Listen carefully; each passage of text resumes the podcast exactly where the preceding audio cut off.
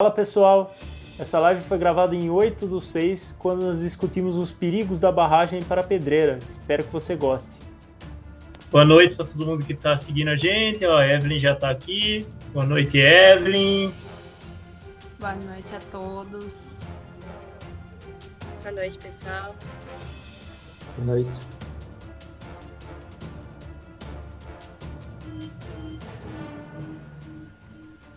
Som de ocupado. Bom, pessoal, agradeço aí quem está presente já. O Vinícius também está presente. Boa noite, Vinícius. Vinícius é nosso companheiro lá do, do pessoal de Amparo. Então hoje a gente está numa live aqui para falar sobre a barragem de Pedreira e também da barragem de Campinas, né? Que é mais um fato aí que, que traz essa desnecessidade da, da obra da barragem de Pedreira. E a gente vai iniciar aqui com a Carol falando um pouco para nós da, da parte ambiental, o que, que foi destruído aqui em Pedreira, o que vai ser destruído lá em Campinas. É, eu vi um vídeo da, da obra ontem, acho que o Ricardo mandou no grupo, né, gente? Mandou no grupo aquele vídeo. Os montes estão todos já retirados, além de estar tá tudo desmatado, tá, tá totalmente irreconhecível o lugar, né? Exatamente. Bom, então boa noite a todos na live. É, boa noite, Vicente, Karina, Cássio. É um prazer estar aqui para falar um pouquinho com vocês né, sobre essa situação que a gente vive aqui em Pedreira e tantos outros lugares que a gente acaba sofrendo essa pressão, né? O meio ambiente é o primeiro, né, que vem sofrendo essa pressão. É, falando um pouquinho, eu sou engenheira florestal, sou formada pela USP e, e durante minha graduação a gente vê bastante, né, essas situações de conflito entre o homem, né, entre a construção, entre o desenvolvimento, né, o que é dito desenvolvimento, com a presença da natureza, né. E aqui o que a gente vê, né, já foi notado, no, principalmente no começo do ano, no período de chuvas, né, a gente pode notar que o rio começou a ficar mais barrento, né, com toda certeza. E isso é devido às áreas que a gente tem, né, próximo lá na barragem, quando essa área tá sem vegetação alguma, fica muito fácil da água estar tá levando, né, escoando essa, é, essa terra desprotegida. Então, a primeira coisa que a gente percebe, né, é essa água barrenta, que isso vai estar tá gerando um assoreamento no leito do rio, né? Então, o que vai acontecer? Ah, as enchentes vão começar a ser mais frequentes. Assim, na prainha, né, no, no bairro, a gente já tinha, já tinha enchentes frequentes né, no período de chuva. Agora, com, com o aumento desse assoreamento, então o leito do rio vai ficando cada vez menor, então a gente tem um aumento de, de ocorrência de enchentes. É, na questão também de. A gente mexe muito né, com a falta da vegetação, aí com essa questão do assoreamento a gente vai ter também erosão. Né? Então, aquelas áreas, se não forem recuperadas rapidamente, né? Então vai começar a ter vários, vários sulcos ali, vários é, buracos ali e pode prejudicar muito né, as estradas que possam ter, construir ali, que podem passar ali, a população no entorno vai ser muito prejudicada. A gente tem a questão também da mudança no ciclo da chuva, né? Porque a vegetação é que ela ela faz também é, evaporação, ela coloca água, né? A água que ela absorveria, ela coloca para a atmosfera. Então ela vai mexer diretamente no nosso ciclo da chuva na região. É, pensando também na questão de diversidade, né? Então a gente tem ali que foi aprovado, né, para ser desmatado 37 hectares, né? 37,27 hectares que foram aprovados, né, para serem desmatados, para serem cortados. Então a gente tem assim uma perda de diversidade muito grande ali. Então tem muitas espécies com, que a gente não sabe o potencial que tem essas espécies, né? Porque não teve, não teve oportunidade de, de ser estudado, de permanecer naquela região, né? Então muita gente acha que ai, floresta não, não a gente não ganha nada deixando a floresta lá, né? Mas na verdade a gente ganha na nossa vida, né? Por conta como eu disse, né, do ciclo da chuva, a permanência é, do ciclo da natureza, o rio, né, é, intacto, né, sem essa situação do assoreamento e, e a questão da, da preservação toda, toda em si, né? É, hoje a gente vem sofrendo pressão muita pressão política, né, para as mudanças no Código Florestal, mudança nas leis florestais. Então, acho que fica cada vez mais difícil, né, a gente lutar pelo meio ambiente quando não, quando o, o governo não não tem a mesma linha de pensamento, né? Então, acho que dificulta muito né, a nossa ação, a, a Karina está à frente dessa questão né, é, judicial, do que fazer, do que pode, do que não pode, né, e também para a gente cobrar o que está sendo feito para minimizar esses impactos. Então, acho que é isso que eu queria trazer também para esse momento, né? É, como que, quem que a gente vai cobrar para saber a das melhorias, né? Porque tudo isso no plano ambiental tá tudo bonito, né? Sendo que vai ser reflorestado, que as espécies iam ser conservadas, mas aonde que isso está sendo feito? Por quem que isso vai ser feito? Né? Então acho que esse é um grande questionamento que já que está sendo feita, né? Então que a gente possa cobrar para recuperar ou né, minimizar essa situação. Então acho que isso que eu queria trazer também para o nosso, nosso debate, para o que quem que a gente pode cobrar, né? Aonde a gente vai ver os resultados? É, tem, tem várias condicionantes que a gente sabe que não estão sendo cumpridas, né? É, então é, é, um, é um fato importante aí mesmo no estudo, né? Até a questão do licenciamento ambiental, acho que a Karina vai comentar um pouco sobre isso, né? Já, já passando a bola um pouco para ela também, que que essa questão do licenciamento ambiental foi totalmente mal feita, né, cara? Completamente. É, quer que eu possa continuar? Pode continuar. Então, boa noite, né, a todos, Cássio, Carol, Vicente, a quem está nos assistindo, né, muito obrigada pela oportunidade, né, de fazer parte dessa live.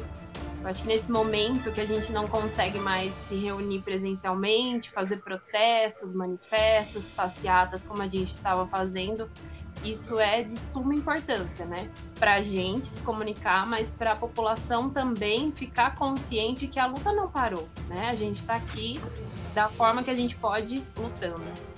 Completando a questão da Carol, que é a questão ambiental, é, a gente viu assim, como em tudo, em todos os processos, um atropelo gigantesco de várias coisas que assim não é pela fala atual do, do ministro Salles, né?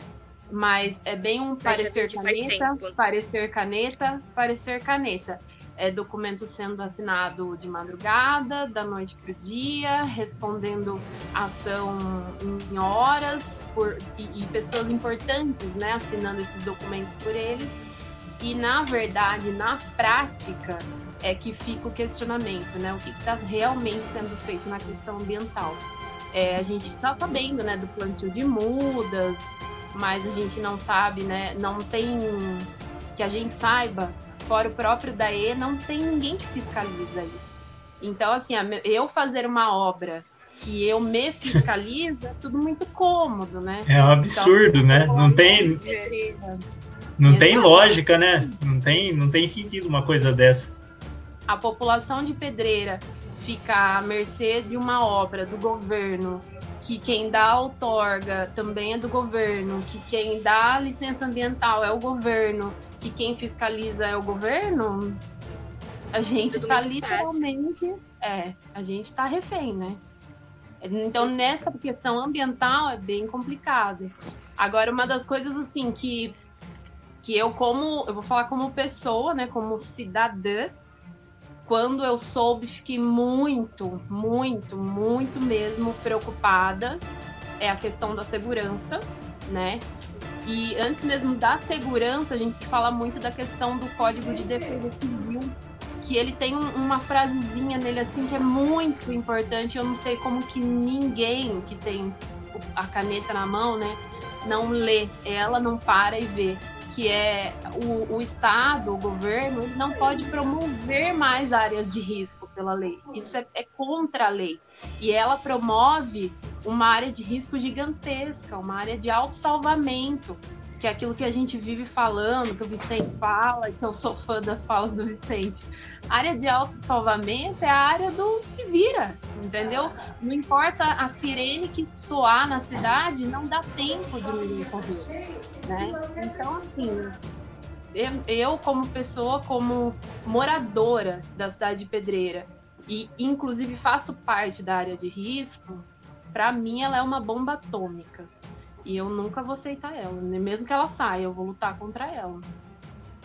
O Pascoal até está fazendo um comentário aqui, ó. Juntar o desmatamento da área da barragem, mais os empreendimentos imobiliários, mais a falta de saneamento básico, teremos um futuro nada promissor na questão da saúde. Além disso, acho que é. Eu acho que até a Carol pode comentar um pouco, né? Mas esses avanços é, sobre as matas, a gente está cada vez mais próximo das. numa live. Das espécies.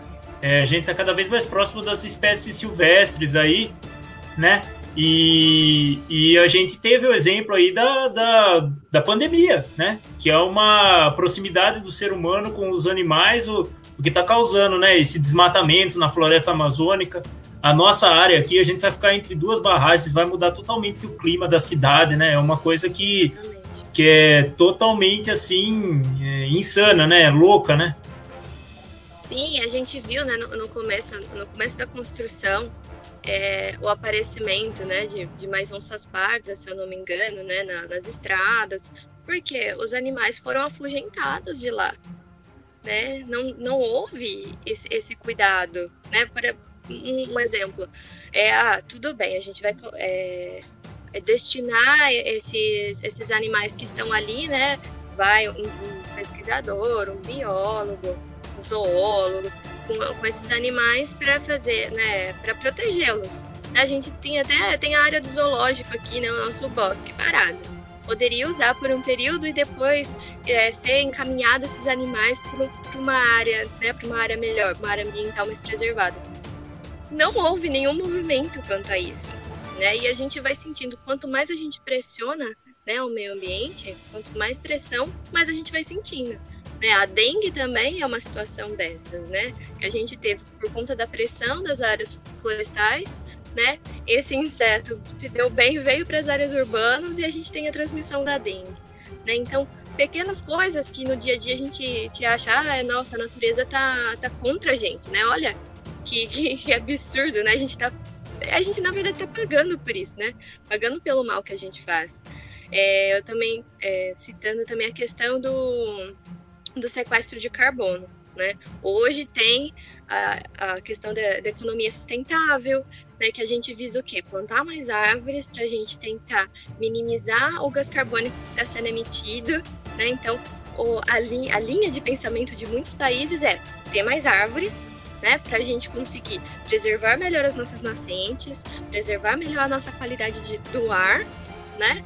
E aí essa barragem vai para mim totalmente contra todos esses princípios, né, que a gente segue que o mundo todo né, vem vem falando tanto, né, de, de sustentabilidade e vai totalmente contra. Né? Ainda mais com a situação da, da outra barragem de Campinas, para que fazer a outra barragem? Então, é, né, o Vicente talvez possa falar melhor sobre essa questão, mas como que a gente vai ter. É, pra, pra que essas duas barragens? Né? Assim, a gente já está desmatando uma área, tem tantas outras formas de produzir energia. Né? Então, é, a Karina sabe bem que a questão política envolvida é muito forte. Então, assim, a luta tem que ser muito grande. Porque é, a gente até... so, sofre uma pressão gigantesca. É, até indo de encontro com isso, ó, tem um comentário do Claudinei Camargo. Boa noite. Trabalhei três meses na barragem, com caminhões de caçambas, e vi com meus olhos que é uma jogada política. Na integração, eles falaram que seria benéfico para a sociedade, geração de empregos. Eu digo que a mão de obra de pedreiro foi apenas 5% da barragem. E vi também, após 10 dias de trabalho, mandaram dois turnos embora. Foram mais de 100 trabalhadores mandados embora, apenas para ser número para mostrar os responsáveis. Há muito tempo eu gostaria de expor esse ocorrido. Aí o restante, infelizmente, não aparece o restante. Se ele depois puder colocar outro comentário, né, para agregar para a gente, né? Então, é, a gente vê que é uma questão, né? O Gabriel também está reforçando que é o interesse político. E o Acácio está perguntando aqui, boa noite, quais os benefícios da barragem para a pedreira? Aí a gente. Acho que a Karina pode entrar e falar disso, né, Karina? Agora você pode descer a lenha aí, né? É. que que é... vamos, vamos, vamos pensar no começo. É, eu, eu fico preocupada assim. Eu só soube que a barragem existia em Pedreira porque existiam duas pessoas que nunca cansaram de falar nas redes sociais delas próprias, que é o Pascoal e o Ricardo Ferrareto. Então, quando é, eu vi isso, eu não entendia sobre barragem. Eu, Karina, eu, pessoa, eu sou professora de dança. O que, que eu entendo sobre barragem? Absolutamente nada. Então, quando eu fui. Eu... Então, assim, voltando, duas pessoas, até aí vocês ouviram que eu falei das duas pessoas que sempre falaram? Uhum. Então, duas pessoas na cidade que sempre falaram sobre a barragem, o Pascoal e o Ricardo Ferrareto, pelas próprias redes sociais. Pela lei, né, a, a população tinha que ter o acesso a essa informação, que são as audiências públicas. É, que nem a gente vê dúvidas até hoje. Quais são os benefícios da barragem para a cidade de Pedreira, como foi a, a pergunta que a gente viu agora há pouco? eu, quando fui pesquisar, eu tenho a personalidade de, de entender de um assunto para poder me posicionar. Eu tenho que ter um porquê para eu falar que eu sou contra ou eu sou a favor. E eu não consegui achar nenhum benefício para a cidade de Pedreira. Eu só consegui achar impacto, impacto, impacto. E as audiências públicas que foram feitas, primeiro, não houve comunicação não houve nenhum tipo de. Não passou na TV local, não foi avisado na rádio local, não foi passado nenhum carro de som, pelo menos no centro da cidade. Então, assim, como? Que, que cidadão abre o diário oficial é, da União, do Estado, todos os dias para ver qualquer tipo de chamada, gente? Isso, não, isso é surreal. Para Brasil é surreal. Entendeu? Então, como que se faz uma audiência pública? Primeiro, um EIA-RIMA de centenas de páginas para uma audiência pública em Pedreira que explicava só sobre o projeto da obra, sobre a parte de engenharia. Né? Essa era a ênfase da audiência pública. Nunca foi no sentido de consulta pública, nunca foi no sentido de mostrar benefícios para a cidade de Pedreira. E o que realmente importa para a cidade de Pedreira são os impactos. A população não tem noção do que são os impactos da obra. Nem sonham com os impactos da obra. Elas vão descobrir agora, daqui para frente, quando der qualquer tipo de enchente, quando é, tiver que fazer o levantamento da área de risco. Então, assim, é agora que todo mundo vai descobrir o real impacto da obra. É daqui para frente.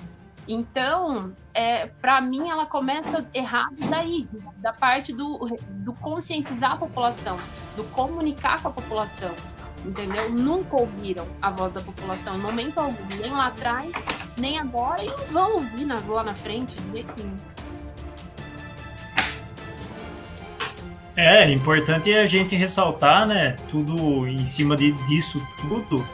É, é importante a gente ressaltar que, que benefício para a cidade não teve nenhum, não teve nenhuma contrapartida, não teve nada. É, é uma situação muito complexa, porque assim. É, exatamente. A gente vê que foi colocada a barragem aí, empurrada a goela abaixo, nossa, né? sem trazer nada de benefício para a cidade, um, um, um, paredão lá de 52 metros de altura, equivalente a 16, um prédio de 16 andares, é, quantidade de água equivalente a 12 maracanãs.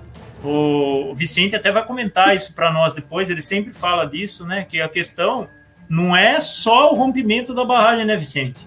A própria falha de operação pode trazer um, um caos para a cidade, né? Eu, até eu estava lendo é, as atas das audiências públicas e o Rodrigo Garcia comenta na audiência pública de Amparo, ele fala que em, em 2012 teve uma enchente lá em, em Arcadas e ele pergunta sobre isso, sobre uma possível falha de operação, né? Então, ou seja, é, esse questionamento foi até levantado, mas não foi levado a sério, né?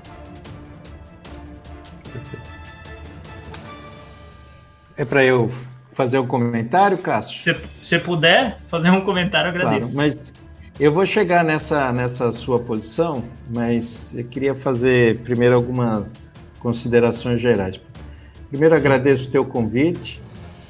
É, segundo, cumprimentar a Karina, a Carolina, todo o pessoal que está nos assistindo, que a gente vê aqui, que é quase todo mundo jovem. Isso é muito, muito importante. Fico muito contente de que vocês aí estejam levando adiante umas bandeiras que a minha geração, por exemplo, sempre desconsiderou e que muitos ainda continuam desconsiderando. Eu cresci naquela ideia de que a água suporta tudo, o meio ambiente suporta tudo, que você tem que desmatar, que Transamazônica é boa, que tirar a floresta amazônica é boa, que poluição é sinal de desenvolvimento. Então, ver vocês é, motivados, para mim, assim, é uma alegria muito grande. Eu queria fazer alguns comentários iniciais, depois chegar na barragem, se você me permite, Cássio. É, dizendo o seguinte: primeiro, nós temos assim, fazer uma. Vamos lembrar que dia 5 de, de junho foi o dia, o dia Mundial do Meio Ambiente. É, tem tudo a ver, porque não só eu, eu fui presidente da ANA, convivi com a presidenta Dilma há muito tempo, depois com, com o Temer. É, muito embora nós vivêssemos, né, estávamos num, num, num, estágio de consolidação das teses ambientais, muito lentamente, na minha opinião, mas nós estávamos num sentido de fortalecimento de todo o arcabouço institucional, das leis. É, então, nós estávamos ali num enfrentamento, mas eu diria que num enfrentamento com uma curva ascendente. Bom, com a chegada do Bolsonaro, isso tudo foi desmontado na água também, não vou cansar isso para vocês, mas acabaram com o sistema de água. Acabaram não, mas muda a natureza do sistema é, é, de água e na questão ambiental uma tragédia, vocês estão acompanhando. O Salles está lá para passar o, desmonta, o desmonte do setor de meio ambiente de baseada aproveitando é, a Covid, né, que ninguém está prestando atenção. O Bolsonaro é um vingativo, não tem a menor noção. Ele quer transformar lá onde ele foi preso, preso não, multado por um fiscal de Obama lá na, em Angra dos Reis, numa Cancún. E essa Cancún é para instalar cassinos. Quem assistiu aquele, aquela reunião, é, aquilo é, aquilo é, é, imaginar que aquilo. Eu participei de diversas reuniões é, de governo Aquilo é, é, é, um negócio, é nonsense, e vocês precisam lembrar que aquilo estava sendo gravado para ser utilizado como peça de propaganda. Então ali o pessoal ainda estava se comportando. Imagina se não tivesse nem gravação naquela noite. Então o que o, o, o que está acontecendo é que as nossas bandeiras ficam mais difíceis. Então se a turma mais antiga, como eu, estava entrando e tudo mais, eu acho que a luta agora é mais difícil. Vocês, jovens, têm que, que, que, que defender, porque não é só pedreira, é o planeta que está em risco.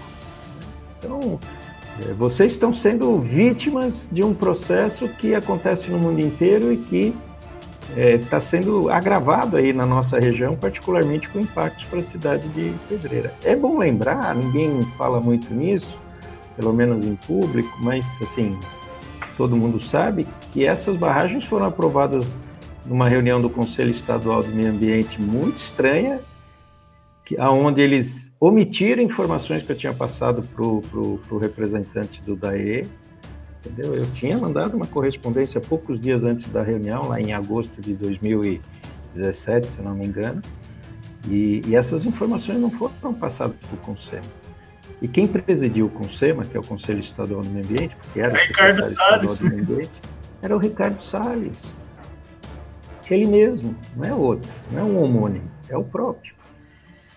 E aí eu queria trazer para vocês, eu fiquei fazendo umas continhas enquanto você estava falando, Carolina. É, você falou de 37 hectares, porque meu, eu sempre fico trabalhando com, com hectômetros, volume metro cúbico e tal, eu, eu, eu não tenho essas dimensões da barragem.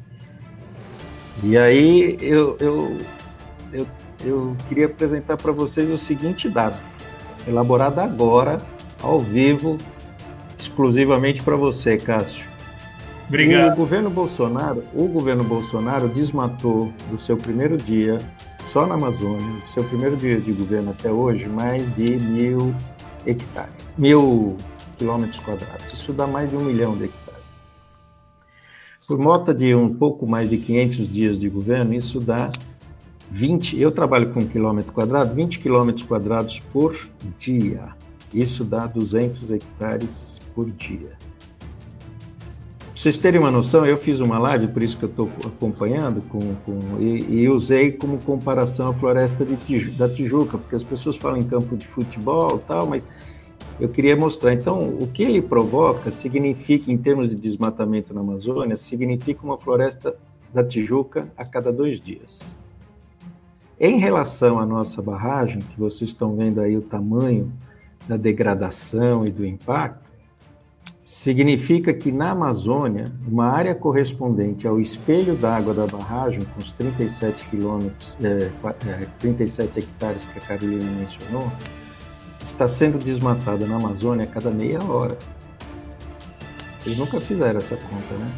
Não. A cada meia hora, imagina, é, antes do final da nossa live, na Amazônia, em termos médios, né? Porque desmata, vamos, não sei se desmatam à noite, não sei como é que isso funciona lá, mas tomando como linha corrente, antes do final da nossa live, se a nossa live durar uma hora, uma hora e meia, se durar uma hora, foi desmatada na Amazônia duas barragens iguais a, área da barragem igualdade. De, se forem uma hora e meia, três barragens. Então imagina o, o, o, a gravidade, e não é à toa que o mundo está se preocupando com isso, porque claro que tem uma coisa assim também de sentimento, mas o mundo está preocupado porque as consequências disso que estão fazendo, principalmente na Amazônia, vai afetar tremendamente o planeta inteiro. E nós estamos falando do Brasil, porque quando você olha para a floresta amazônica, Bolívia, Peru, tem pedaço na Bolívia, Bolívia, Peru, Equador, Venezuela, Guiana, Colômbia, é, todo mundo está desmatando. Todo mundo está desmatando. Então, imagina o que isso não terá impacto para a geração futura, mesmo porque a gente está no meio, na verdade, a pandemia do coronavírus é apenas uma etapa de uma pandemia maior, que é a pandemia climática. Né? Nós estamos numa pandemia climática há muito tempo e começou antes da pandemia do coronavírus, vai durar depois e os impactos de uma pandemia climática não vai ter vacina nem remédio. As pessoas vão, vão ser impactadas de uma maneira definitiva. Vicente, só completando a sua fala rapidamente. Por favor. É, só para para todo mundo ter uma dimensão, né? Teve estudos mostrando que assim, é, vendo as mesmas latitudes, então se a gente pegar o mapa mundi na mesma direção aqui de São Paulo, é, São Paulo, sul de Minas, Mato Grosso do Sul, se a gente vê em outras, em outros locais, são regiões áridas. Né? Então são regiões de seca. Então o que, a gente tem? Em São Paulo a gente tem uma região agrícola enorme, né? Então você vê a área de produção, São Paulo inteiro foi desmatada, né? A Mata Atlântica foi desmatada e é utilizado para a área de produção agrícola, né? E tem uma relação é, direta entre a chuva que a gente tem, né, o benefício da floresta, a presença da floresta lá na Amazônia, com a chuva que chega aqui no Sudeste. Então, quanto mais a gente afeta a região norte, né? E se você olha os mapas, né? Se você é, procurando na internet, né? Mapa desmatamento da Amazônia, você vê a diferença gritante, como você falou. Em janeiro de 2018, você já vê que o índice de desmatamento foi muito maior do que nos meses anteriores. Então, assim, foi um passo para a legalização do desmatamento. E a gente vai sentir, né? Todo mundo reclama da pandemia, mas depois quando começar essa, que você fala nessa crise climática, a gente não tem remédio, não tem remédio. E as pessoas não pensam, né? Então às vezes parece que eu, né, a minha fala, né, parece não, você tá falando a mesma coisa todo mundo já sabe. Mas uh, as pessoas muitas vezes não se atentam, né? É, o pessoal chama a gente de ecoterrorista. É, né? não, acha que a gente. Não, acha que a gente quer. É, vamos dizer assim, vai, vai viver na floresta e, e. Vamos dizer assim, não pensa.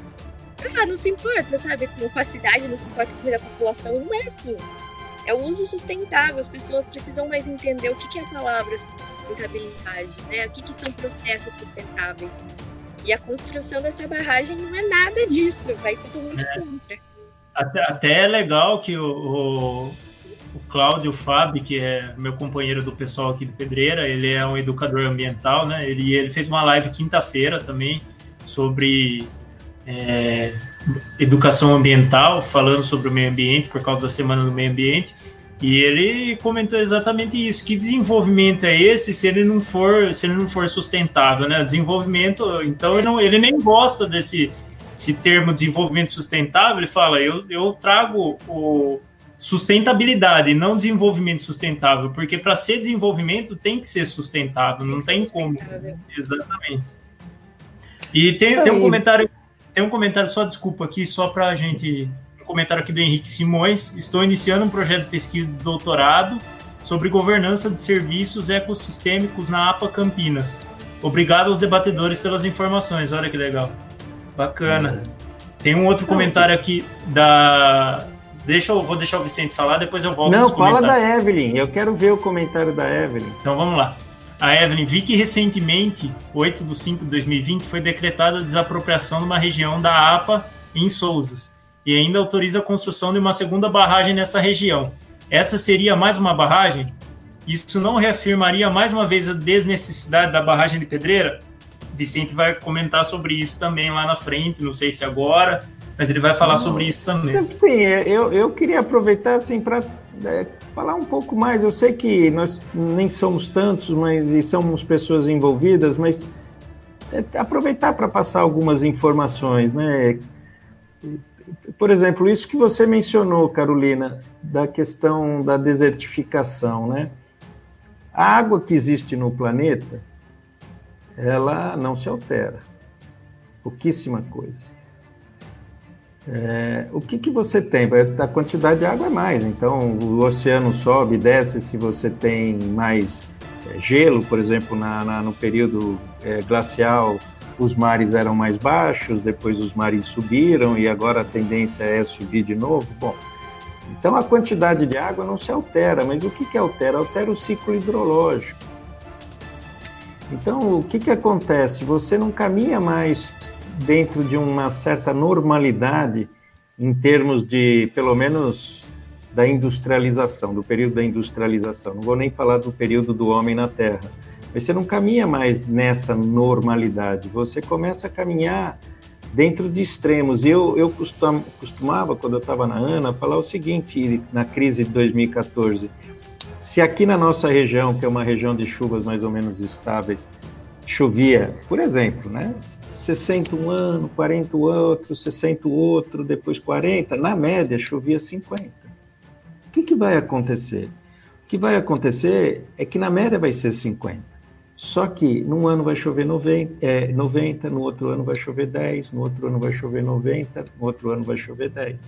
E imagina se você tiver três anos de 90, como foi 2014, é, perdão, 2010, 2011, e depois você tem três anos ou dois anos de 10, como foi 2014, 2015. Então, 2010, 2011 você viveu debaixo d'água inundado, e depois 2014 2015 você viveu na seca. E isso vai agravando os problemas de desertificação que você está dizendo. Então as pessoas acham que não está acontecendo nada. Quem gosta de olhar para a situação aqui, o, o, o, ano passado os IPs brancos floriram três vezes, quatro vezes. Quem acompanha isso, eu gosto de IP branco, você vai vendo que a coisa está completamente alterada. Só que a gente acha que vai vir também como na, na pandemia vai vir alguma cura e que o pessoal vai resolver o problema do planeta. Bom, queria entrar na questão da barragem, é, primeiro comentando assim, as pessoas pensam muito em benefícios, né? E evidentemente uma barragem tem interesses. Né? Benefícios depende. Porque você pode fazer uma barragem que realmente tenha uma finalidade e tal. Será que as barragens que estão sendo projetadas têm benefícios? para algumas pessoas tem interesse, principalmente especulação imobiliária. E o pessoal fica vendendo que vai ter turismo, que vai ter jet ski, que vai ter não sei o quê. Bom, o que de concreto está acontecendo é que quem mora para baixo da barragem, os imóveis perderam completamente o valor, porque quem vai querer comprar um imóvel numa área é, de alto salvamento, que é o salve-se quem puder, né, que é praticamente toda toda a área central da cidade de, de Pedreira está nisso aí, não é? Vai se passar alguma coisa ali, já era. Eu acompanhei o maior acidente ambiental do Brasil, a maior tragédia ambiental do Brasil é a de. O número de mortos foi a de Petrópolis. Natal, não me lembro, 4, 5 anos, 2014, 2013. Foram mais, quase, mais de, de 900 mortos, mais os desaparecidos e tudo mais. Bom, por que que naquela região de Petrópolis, que todo mundo sabe que tem deslizamento, não tem plaquinha de deslizamento? Não tem plaquinha de deslizamento, porque se puser uma plaquinha, as propriedades se desvalorizam. Então, o interesse econômico foi, putz, eu comprei um negócio aqui e vai desvalorizar. Então, não tinha plaquinha de deslizamento. E quando veio aquela inundação, que é mais um fenômeno climático extremo, como a gente está conversando aqui, Carolina, as pessoas insistem em não ver, e isso está, por exemplo, agora no Nordeste está com 92% dos reservatórios do Nordeste estão cheios. As pessoas estão achando que o normal é, é ficar cheio. Isso aqui Bom, então, é, assim como o, o, a inundação a, a, lá em Petrópolis, os terrenos de, de, de, de, de pedreira não ser, as propriedades não ser desvalorizadas. Quem comprou terra do lado, principalmente do laguinho ou para cima do laguinho, deve estar tá esperando encher logo para poder vender, fazer loteamento, fazer essas coisas todas. Agora, quem está para baixo da, da represa desvalorizou. Então as pessoas estão trocando isso tudo por conta de alguns empregos, como já foi dito aqui, num período muito curto. Vai propiciar, na minha opinião, a decadência da cidade de uma maneira geral.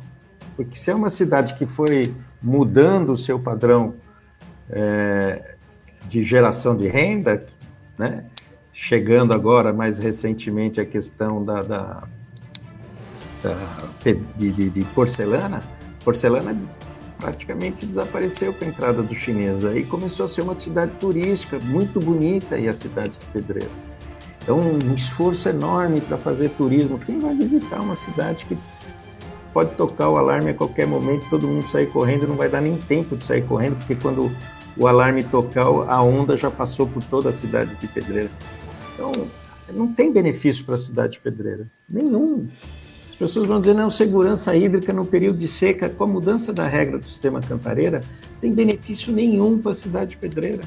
Tem para quem comprou na cidade de Pedreira, em Campinas, em torno do laguinho. Aí tudo bem, vai ganhar dinheiro, vai valorizar. Agora, para Pedreira não tem interesse. A questão da, da, da segurança de barragem e autossalvamento. O, nós cometemos um erro, não um erro, mas quando a lei de barragens foi aprovada, se eu não me engano, é 2000 e 2010 a 2010. lei de segurança Aí foi um período longo, foi um período longo para criar as regras, consultoria muitos países para tal, tal, tal. E aí se pensou na elaboração do plano de segurança de barragens, dentro do que é a obrigação de quem é um empreendedor. No caso da barragem de, de Pedreira é o DAE. E aí se preencheu de que dentro do plano de segurança de barragem, algumas que são muito perigosas, como é o caso da barragem de Pedreira, muito perigosas, elas têm que fazer uma outra coisinha que chama o PAI, Plano de Ação de Emergência, que é aquele negócio, como a Karina falou, a área de inundação e o salve-se quem puder. Só que a gente como tinha muitas barragens, tem muitas barragens no Brasil, ficou uma regrinha na ANA, está errada. Por quê? Porque as pessoas só vão conhecer o pai depois que a barragem estiver cheia, o primeiro enchimento. Primeiro enchimento significa barragem pronta. Então tem muita gente aí em Pedreira ainda que acha que não vai acontecer nada. Agora, quando olhar a barragem, chegar ali perto, começar a ver o risco que tem e tudo mais, as pessoas vão ficar desesperadas. Então o pai tinha que ser feito antes. Você vai o olhar Daê assumiu de, o, o Daê assumiu de fazer o pai o ano passado, em abril, por conta da mobilização de vocês. Não tem pai até hoje. E mais, o Daê né? não tem pai em nenhuma barragem de São Paulo. E por que, que ele não faz pai? Porque ele não quer esclarecer. E além de não querer esclarecer, tem essa contradição que eu estou dizendo para vocês entre a segurança e a propriedade. Por exemplo, imagina, não tem pai quem não quiser a, a Billings lá em São Paulo, aquela represa que todo mundo conhece, não tem pai. Por que, que não tem pai? Porque a cidade de, de São Paulo cresceu toda em volta da Billings também. Porque a Billings é antiga, então São Paulo cresceu muito ao lado da barragem. Se colocar o pai ali, desespera todo mundo, não vai ter mais nada. Então veja, além tudo isso que a Karina falou, tudo isso que a Carolina falou, eles omitem as informações. E a segurança de barragem, ela não é só a segurança da, da, da barragem em si rompeu. A, Caro, a Carolina diz, bom, quem disse que não rompe? É feita para não romper, mas olha aqui, todas as outras que romperam foram feitas para romper, nenhuma foi feita para romper, e romperam. Então, é, é, a segurança de barragem não é só também o rompimento, é a operação. O que foi a cheia de 2010 que vocês viveram lá no Cantareira?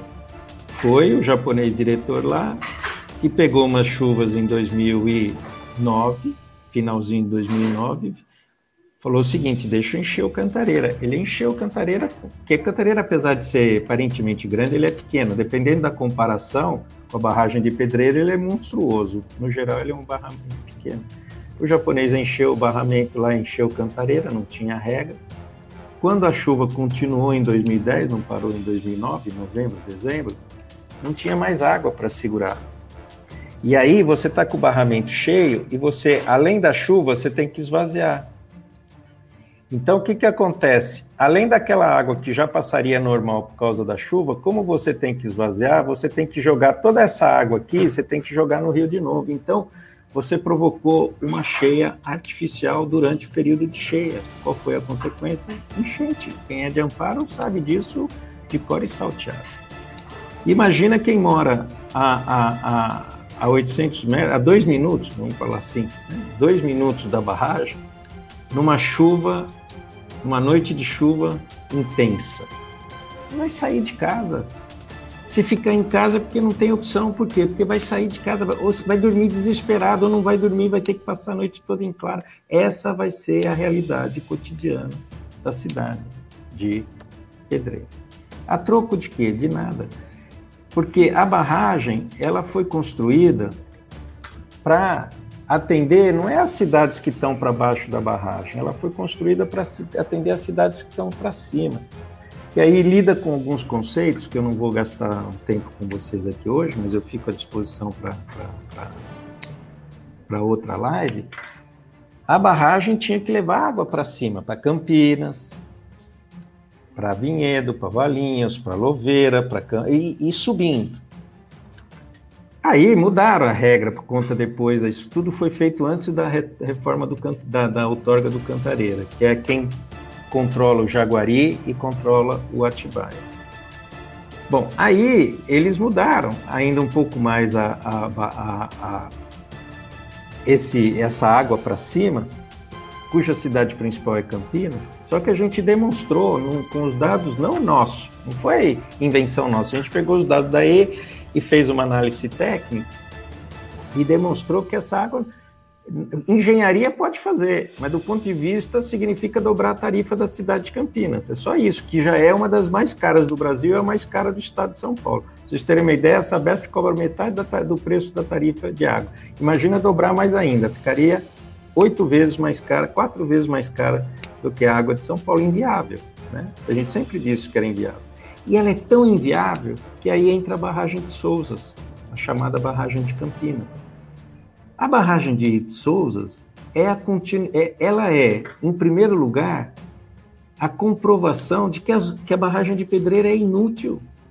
Porque se ela tivesse alguma finalidade, que é trazer água para Campinas, para que, que você vai fazer uma barragem menor ainda numa região também de preservação ambiental? A barragem de Pedreira tem 38 milhões, a barragem de Souzas tem 17. Não será 17, será 9, é nada. Né? Então, imagina você ter uma barragem, supondo que seja verdade, metade do que a barragem de pedreira. Para que, que você vai fazer isso? Para nada, mas ninguém associa, porque os interesses deles, eles não contam a verdade para gente. Mas a barragem de, de Souzas é a conformação, a confirmação, a escancara tudo aquilo que a gente vem dizendo de que a barragem de Pedreira é inútil. Ela acumula água, qualquer um sabe que acumula água, só que ela é tão pequenininha pelos dados da E que quando tiver seca igual 2014, 2015, o Cantareira vai ter água e a barragem de Pedreira vai estar tá seca. Então, para que você precisa de uma barragem cheia para quando tem está cheia? Na verdade, é por conta da especulação imobiliária. E a barragem de Souza é mais inútil, ela não é tão perigosa como é tão criminosa, eu vou dizer assim, né, do ponto de vista social, ela é também ambiental, ambientalmente criminosa, mas a barragem de Souzas, ela, se você pegar algumas regrinhas, eu vou acabar, não vou também aqui cansar vocês com isso, não precisa mais, o estudo foi feito antes da renovação da outorga do Cantareira. Com a renovação da outorga do Cantareira, Campinas tem 10 metros cúbicos por segundo, onde ela capta 4. Para que, que eu vou fazer uma barragenzinha que é uma tampinha mais para baixo? Se quiser realmente fazer a, a, solução da segurança hídrica de Campinas, eu já dizia isso quando eu estava na Sanasa em 2001, é trazer uma, uma, uma adutora do Cantareira. Aí você traz a adutora do Cantareira aqui para nossa região e deixa o rio com a natureza de rio, porque hoje o rio virou um canal, e outro. O Jaguari é um horror, com um horror, o Atibaia virou um horror. Então, gente, o que nós estamos presenciando aqui é, do ponto de vista hídrico, inútil, né, do ponto de vista ambiental, é, um impacto tremendo, do ponto de vista social, criminosa. Tudo isso por conta dos interesses das empreiteiras e da especulação imobiliária nessa região tão bonita que é essa região do Rio Jaguari, entre Campinas e Souzas. Basicamente era isso de início aqui para vocês. Beleza. Tem um comentário do Pascoal aqui. Centro de Pedreira, precisamente a Igreja Matriz Santana, fica 3 quilômetros da barragem de Pedreira em linha reta e 7 quilômetros da barragem Duas Pontes. Vamos ficar entre duas barragens e isso irá mudar muito o nosso clima. Ele estava comentando a respeito da questão do clima que a gente estava falando, né? É, também tem um comentário aqui do, do Henrique Simões. Tomei a liberdade de solicitar a amizade de vocês aqui no Face para continuarmos o debate. Ele não encontrou o Vicente, mas ele falou que se o Vicente puder deixar algum contato ou para a gente passar depois, por causa Karina, da questão da pesquisa. A Karina, é minha, é minha Karina empresária para assuntos da barragem, a Karina. Pode falar com a Karina, a Karina tem todos os meus contatos. Beleza. Márcia tá falando boa noite aqui. A Cláudia, que é do Congeapa lá, a Cláudia é presidente do Congeapa, né? Vão acabar com a APA de Campinas. Então ela tá fazendo esse comentário aqui. São dois ataques à APA de Campinas, né? É, tanto a barragem de Pedreira quanto, quanto a barragem de Souzas, né? São dois ataques ao mesmo tempo. Vão querer liberar esportes náuticos. Eu nem sei como que tá aquela questão do Paquera, né? Eu lembro que aqui não, não tinha Paquera aqui para Pedreira, né, Karine? Que, sim, a gente não vai entrar muito em termos técnicos, mas assim, é a possibilidade de explorar a barragem, que era é, uma situação que o pessoal comentava, né? Que Pedreira ia ganhar dinheiro com a barragem. Eu sempre lembro do Vicente falando que ele sempre faz esse comentário, né? Que você já viu em alguma cidade que tem barragem as pessoas querendo ficar na cidade, né? Um comentário que ele sempre que eu sempre escuto ele falando nas. Ó, o Henrique falou ok. Então, basicamente é isso. Mas, assim, é, é, esse ataque na APA também é uma coisa terrível, né? Se a gente for pegar tudo que está acontecendo aqui, é uma situação absurda, né? Fazer isso com, com a APA de Campinas, essa destruição. Como eu falei muito, só durante o período que eu estava falando, já foi desmatado toda a barragem de, de, de pedreira lá na Amazônia, só para vocês terem uma ideia, durante o período que eu estava falando. É muita ah. coisa. é muita coisa. Posso fazer só um comentário? Ô, Karina, quiser falar, pode falar. Não, pode ir, cá, pode ir. Pode falar, Karina. Não, que eu ia comentar, né, em relação a gente falando, né, do, do desmatamento, né, só lembrando as pessoas que a APA, só tirar o fone fica melhor, a APA é uma área área de preservação ambiental. Então, quando a gente fala APA, né, simbologia, é uma área de preservação ambiental. Então, de acordo com a, o Código Florestal, com as leis, né, nós temos unidades de conservação. né, no Brasil todo. E aí nós temos unidades de conservação de uso sustentável, que é nós podemos utilizar essas áreas, né, desde com o impacto minimizado.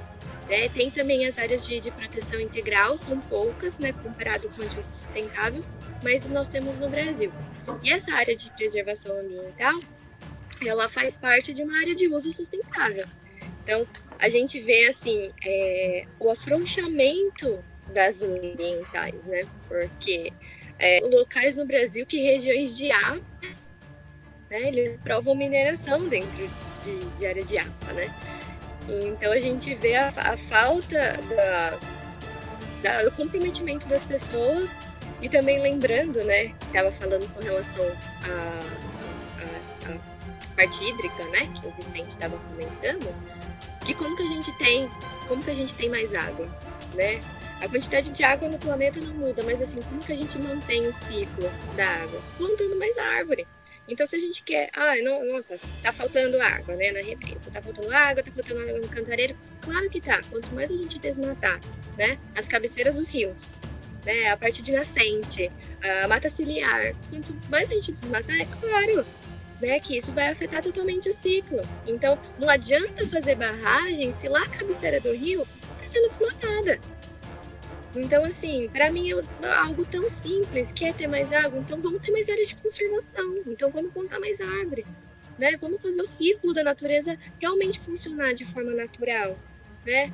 E não, acredito, não fazendo barragem, e ainda mais o Vicente comentando, né, das duas barragens próxima uma da outra, pequenas, né, em comparação com Cantareira, que vão ser inúteis. Então, cada vez fica.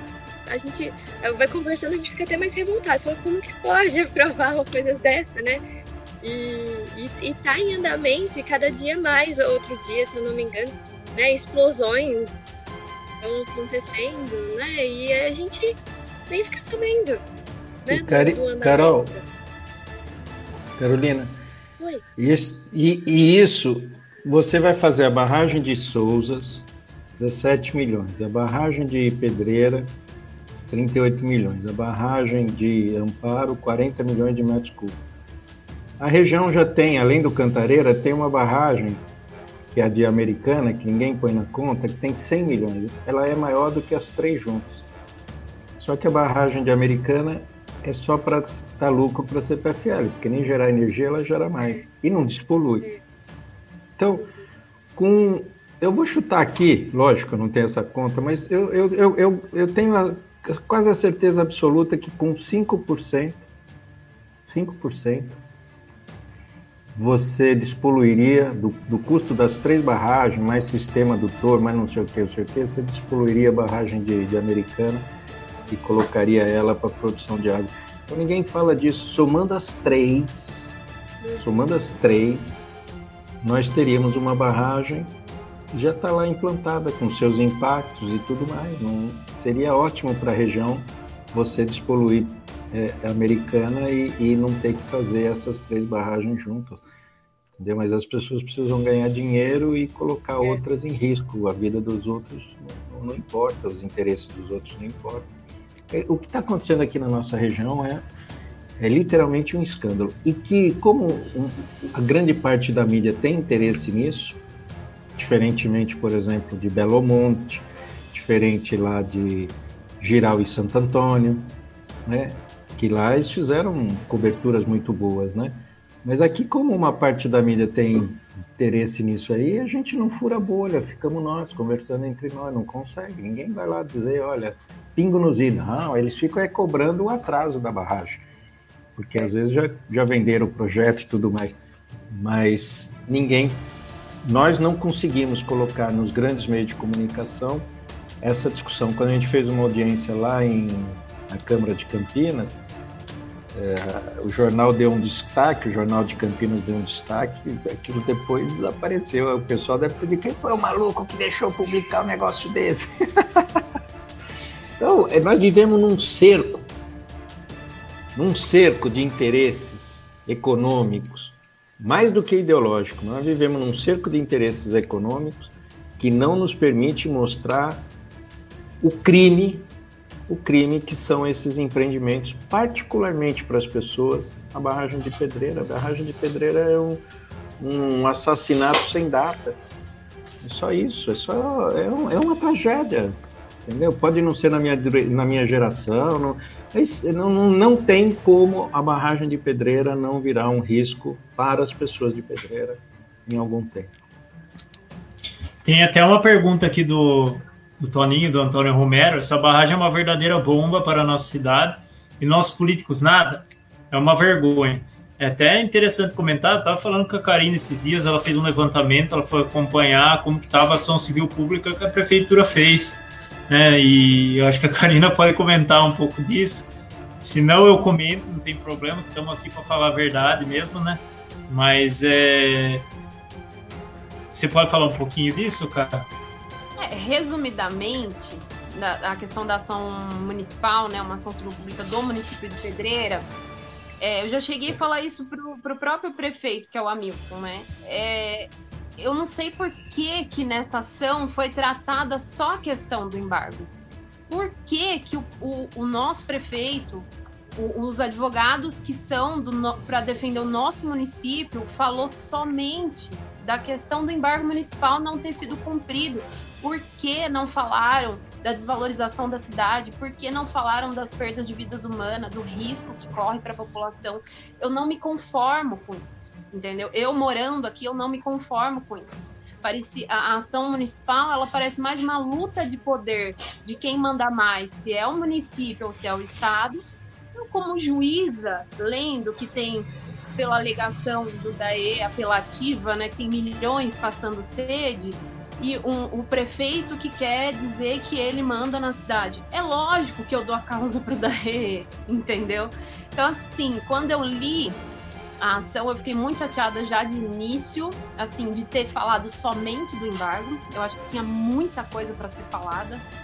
E a gente foi olhar, né, acompanhar agora os últimos meses de movimentação. É, a própria, o próprio, o próprio GAEMA, né, que é responsável juridicamente aqui pela questão ambiental da região, eles falam que não tem muita manifestação do município na ação, dá a entender que ele não tem interesse na ação. É, aí a gente tem um, alguém do município, advogado do município, entrando e lá no final recorrendo, é, pedindo apelação de resposta.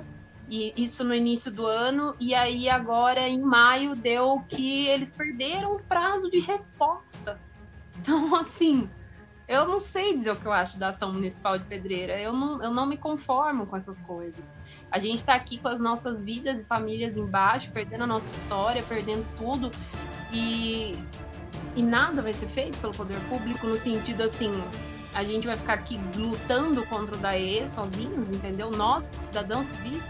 Isso é muito complicado, é a parte que me desaponta no município de verdade.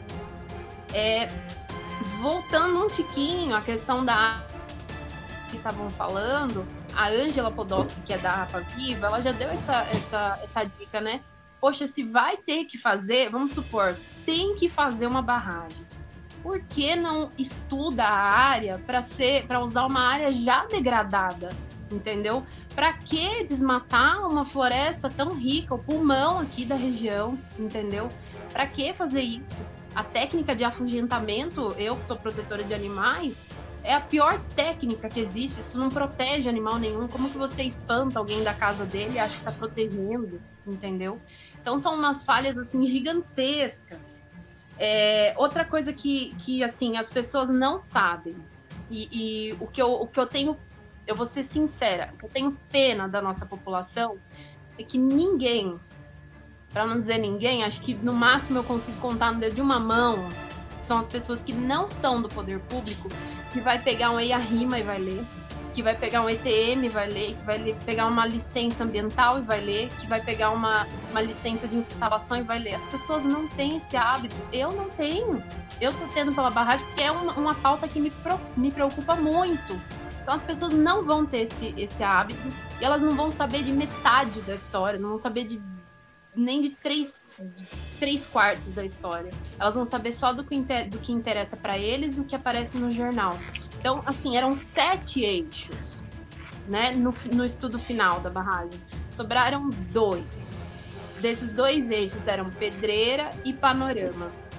Os dois eixos têm as mesmas características. Eles chegam próximo no tamanho, eles chegam próximo no volume, eles chegam próximo na vazão.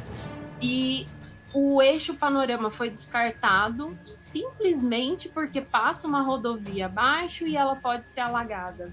E custo, custo de terra, né? Então você só entende o que a vida em Pedreira foi calculada, como é em qualquer lugar que tem barragem, seja de mineração, seja de água, né? Outra coisa que é, é assim me dá ânsia é a tabela da escala, né, da, da obra que a Ana, né, dentro do Conselho Nacional de Recursos Hídricos, tem uma tabelinha que é avaliado ponto a ponto o risco da obra. E esse risco lá, ele pode ir de 0 a 30, sendo que 30 é o limite. E o aceitável, aconselhável, indicado é o 16, né? É para estar tá ali. A nossa tem 27 pontos. Sendo que lá na tabela está descrito que 12 pontos, 12 pontos desses 27, eles reconhecem que moram pessoas abaixo, portanto, há perdas de vidas humanas. Então, quando eu li aquilo, eu como pessoa que mora abaixo, que tenho família abaixo, que tenho amigos abaixo, né? Eu sou professora e eu dou aula para criança que mora abaixo. Eu, eu, é uma coisa assim que enoja, gente, de verdade. Então são coisas que a população nunca vai pegar um documento e pulsar para achar. Então, assim, quando você lê 12 pontos de perdas de vidas humanas e você tá ali, né? Você é esses 12 pontos. Meu Deus, que, por que, que ninguém diz isso para a população? Né? Esse é um dos pontos. É, uma coisa que o Vicente sempre falou que a gente não entendia, eu nunca entendi de parte hídrica. É, comecei a entender um tiquinho de nada com ele. É, ela foi, a resposta inicial dela foi para atender as cidades acima, né?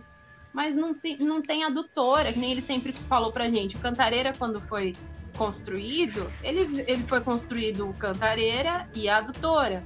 Porque um, um, um reservatório sem, sem, sem, sem cano, né? Digamos assim, sem as adutoras, é a mesma coisa que você instalar uma caixa d'água na sua casa, mas a água não tem como chegar até a torneira. Então, assim, outra são falhas gritantes, coisas simples.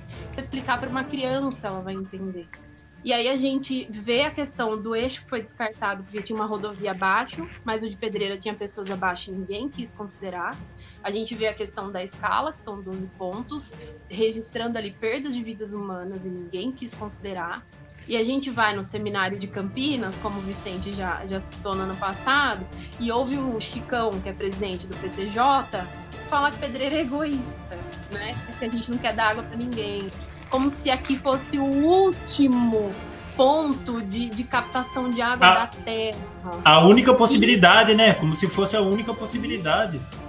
Eles escrevem isso na ação municipal. Eles, eles, o DAE responde isso, que Pedreira e Amparo são as duas últimas possibilidades de água na região. Mas agora a gente vê que vem Souzas, né? Então, assim, a apelação deles é muito forte, ah. né? Eles alegam falta de água para milhões de pessoas que a gente nem sabe onde vivem, né? Onde vivem, como se reproduzem, o que comem, a gente não sabe onde elas estão, né?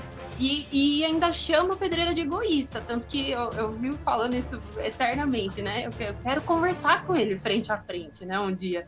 Assim, egoísta não, troca minha casa com a sua, né? Vamos ser justos, já que todo mundo confia na engenharia da obra, que nunca vai romper, que a humanidade está acima de tudo, então é só a gente colocar a barra em cima da casa dele, né? Não teria problema nenhum. E para completar e finalizar, as pessoas não entendem que assim. É, a, tem gente que fala que a comissão barragem não confunde barragem de água com mineração. Então, assim, gente, a gente, não, a gente não é especialista em, em, barragem, mas a gente também não é, sabe, não usar outras palavras a gente pesquisou muito para entender, sabe? A gente, a gente montou uma tabela, né, cara? É, então, eu lembro que eu, eu atazanei o Cássio. Cássio, faz esse levantamento, faz esse levantamento. É porque a gente começou a ver que tinha muito, muitos lugares no mundo. No mundo. A gente fica sabendo porque não é notícia, não é manchete. Mas lugares no mundo e, e no Brasil que barragens de água se rompem o tempo inteiro.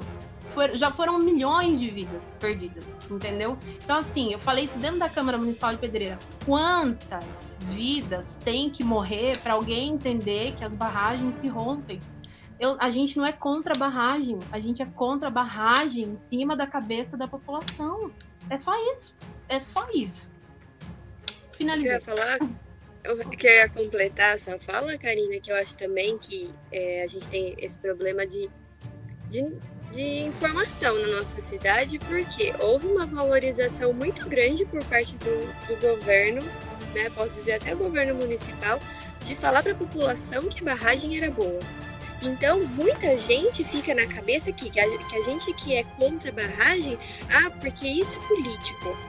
Porque é pessoa que, né, do contrário ao governo, que é um absurdo, que é revoltado, que é ambientalista, que só quer viver de, de pé descalço. Né? E é a gente entender que não é só isso. É isso aí que a gente ouve. É, é todos esses, todos esses é, adjetivos que têm sido falados muito ultimamente, né? E só para deixar claro que é, é, eu falei né, mais da parte ambiental por conta do, do meu background, mas assim, cada um falou aqui e deu para ver que não tem nada de bom nessa barragem, né? E a gente vai continuar falando quantas vezes for necessário de que não não é viável, não é não compensa a gente colocar isso em cima da, da, da nossa cabeça né? E a gente não pode ficar calado, né? Em meio alternativas, né? É. Se, vamos supor que a gente chegasse à conclusão, olha, realmente é o último eixo da região que pode oferecer água. Eu já falei isso também para o pessoal da comissão, já falei isso em Campinas, já falei na prefeitura. Falei, é mais bonito desapropriar a cidade, entendeu? Faz desapropriação proporcional. O prefeito uma vez me perguntou: o que, que vocês querem que a gente tente negociar? Eu falei, só existem duas coisas. Só para mim, como cidadã que mora abaixo, só existem duas coisas que a gente aceita: distância, né? Eles teriam que mudar o eixo, uma distância bem boa para que exista realmente um plano de ação de emergência que funcione. E o segundo, realocação proporcional. Ainda ele me fez assim: o que, que é isso? Eu falei: isso é tirar a matriz e dar a matriz para matriz, tirar o Santa Sofia do Santa Sofia e colocar o Santa Sofia em outro lugar, é tirar todas as casas e colocar em outro lugar, é tirar todas as escolas e colocar em outro lugar, ou seja, impossível, né? Inviável economicamente, impossível. Então assim, não tem, não tem como. Então assim, o mais viável é, seria a troca do local. É. É, e outra, aquela história também do, não sei, Cássio, se eu posso falar ainda? Pode, é que eu ia é que eu, eu tô afim de fazer um comentário, mas daqui a pouco eu faço, não tem problema. É rapidão, é que eu ia perguntar até pro Vicente ou pra Karina, né? É, que já foi falado também de, da mudança do curso do rio, né? De tirar o rio do meio, passar do meio da cidade e passar por trás da cidade, né? É, pra, tudo bem, pode ser. Ah, ok, pode minimizar a, né, a, a destruição. Mas o impacto que a gente vai ter vai ser assim gigantesco, vai piorar ainda mais o que a gente já tem com, com essa construção. Então, eu queria saber de vocês se, se existe ainda, né, cogita essa possibilidade de mudança do curso do rio da nossa cidade, que vocês estão por dentro. Não, agora. Isso foi só pra gente ficar quieto mesmo no dia. É. De lógica. Eu acho que tudo é. que. Acho que tudo que rolou lá atrás de, de comentários feitos pelo prefeito de possibilidades, eu acho que era mais para tentar fazer a população acalmar. Eu acho que foi tudo nesse sentido, né? A gente vê até a própria ação, porque pelo que a Karina comentou aqui, eu quero reforçar, pela própria ação que foi feita pela prefeitura, perdeu o prazo de, de, de fazer a, repre, a representação, né? Eu até esqueci o nome agora, mas enfim, perdeu o prazo, então, ou seja, foi só para a população enxergar. Aí depois o prefeito chega numa audiência pública lá, que a gente, nós quatro estávamos nessa audiência pública aqui em Pedreira, e ele fala que, ah, o que vocês estão fazendo aí não vale nada. O que vale fui eu que entrei na justiça. Só que entrou na justiça e deixou perder o prazo. Então, ou seja, a gente vê até. O Gabriel fez um comentário aqui, a cultura da. Vou até colocar o comentário dele aqui na tela. A cultura da cidade é de aceitar e abaixar a cabeça. Muitos políticos não gostam de ser questionados Aliás, muitos nem sabem a função do cargo. Isso é verdade. Não vou comentar o nome da. Cássio, de... Cássio. Ah. O que eu acompanhei do processo é pior do que o que você está dizendo. Porque o processo é assim: você tem o um município, você tem o um Estado e tem a justiça. Bom, o município é autônomo. Então, o município diz que não pode, não pode o Estado acha que pode. Ele pega e entra na justiça, deveria ser assim, entra na justiça para provar que o Estado pode. Não foi isso. O que eu acompanhei, o prefeito entra na justiça para perguntar: eu posso? É, para fazer então, o embargo. É. é, então não foi assim, eu posso, é que nem, por exemplo, eu tenho eu e meu vizinho eu quero fazer uma coisa na minha casa, meu vizinho não quer que eu faça. Bom, eu vou, na minha casa eu faço.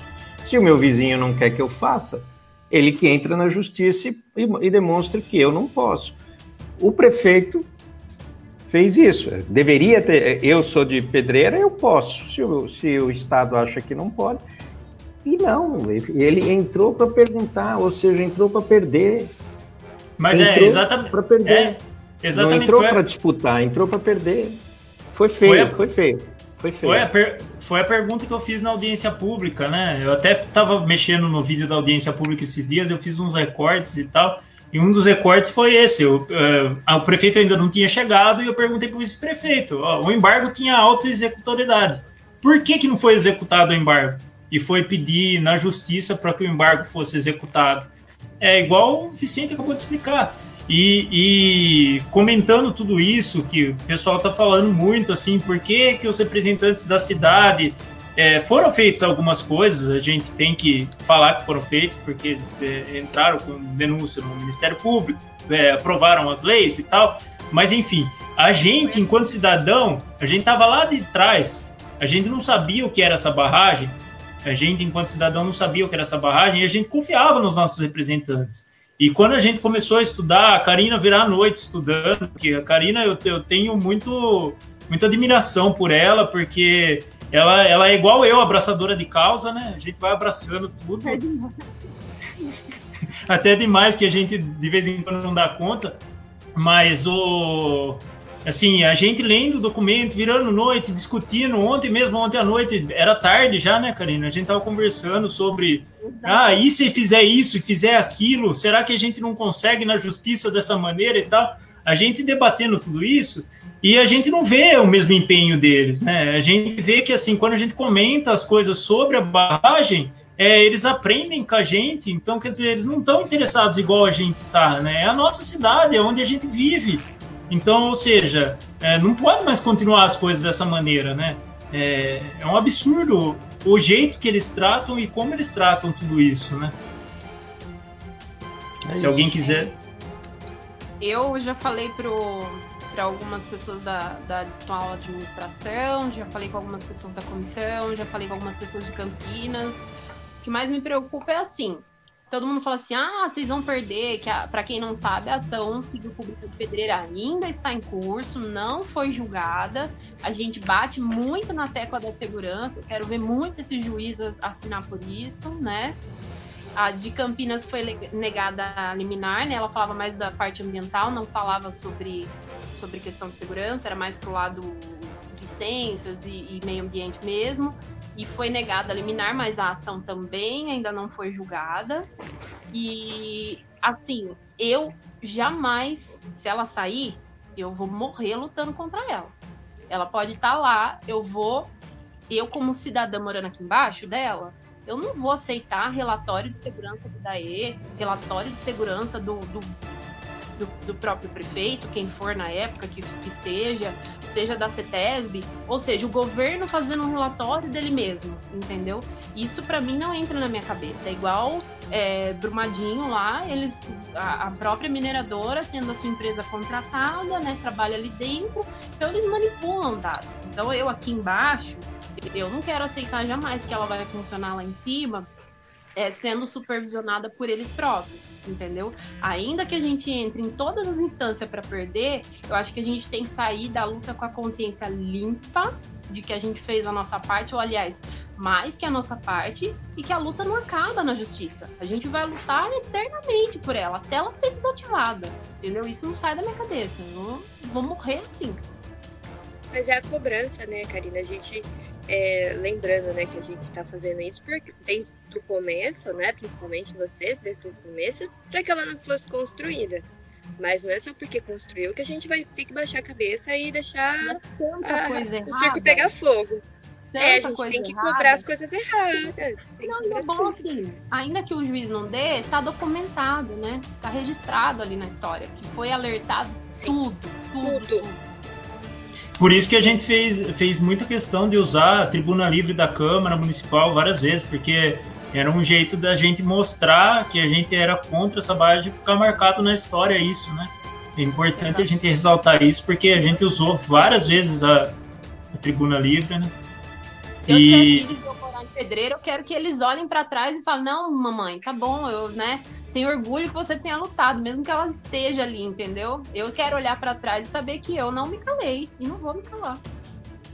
A, a Cláudia tá falando aqui, ó, podiam ter feito mais distante da cidade, em área sem mata, mas e a especulação dos proprietários que lucrarão com a barragem? Até nesse mesmo comentário, assim, seguindo a mesma linha, tem um comentário do Júnior aqui, o prefeito não está envolvido no esquema de especulação imobiliária que já está ocorrendo no entorno da barragem, a prefeitura finge estar contra. Então é um, é um comentário. Oi? Infelizmente, isso não, não aparece em nenhum documento, é... né, É a única. Mesmo a uni... fala isso, mas é difícil da gente. Como que a gente vai falar que o prefeito tem intenção de especulação imobiliária se ele não tem. Se ele, no nome dele, não tem terra Não ali, tem nada. É complicado. É, a gente não pode acusar de nada a respeito disso. A única coisa que a gente tem a respeito da, da família do prefeito é a questão do direito minerário que está no nome do filho dele na, na região de Campinas, né? Isso, mas a gente não pode falar. Arrendamento, mas assim, eu, eu não tenho propriedade para falar de verdade, não entendo, entendeu? O que é. eu sei é assim, já tem lotes no entorno da barragem sendo vendidos com a propaganda do olha, nesse aqui você tem a visão do espelho d'água, entendeu? Então, assim, especulação imobiliária, isso, é, isso já está escancarado. Quem quiser sobe lá em cima, sai procurando ali pelas estradas em volta, vai ver os loteamentos que estão se formando. É, exatamente. A Cláudia também comenta aqui que o prefeito de Campinas ignorou e desrespeitou a lei da APA, modificou o artigo para autorizar a remoção de mata nativa, que é uma vergonha isso. E isso foi um fato que, assim, às vésperas, né, aconteceu isso, né? Tudo de sopetão, correndo, pegando os vereadores todos des, despreparados, os que, que lutavam contra esse tipo de coisa, né? E tem um outro comentário aqui da Evelyn também, ó. Gostaria de pedir que vocês comentassem sobre a questão da escolha dos traçados. Escolha dos traçados? Eu acho que eu não entendi. É, eu acho que eu não entendi. Ela deve estar falando da escolha dos locais onde as barragens, aquelas sete que você mencionou, ah. e depois. Ela deve estar falando disso até o pouco que eu entendo, primeiro eles precisam alegar a questão do, do que eles estão colocando ali como utilidade pública, que é a, a, questão da água, né? Eles têm que avaliar os locais que têm a disponibilidade hídrica, que vai oferecer o, uma cota ali média que eles alegam que precisam, né?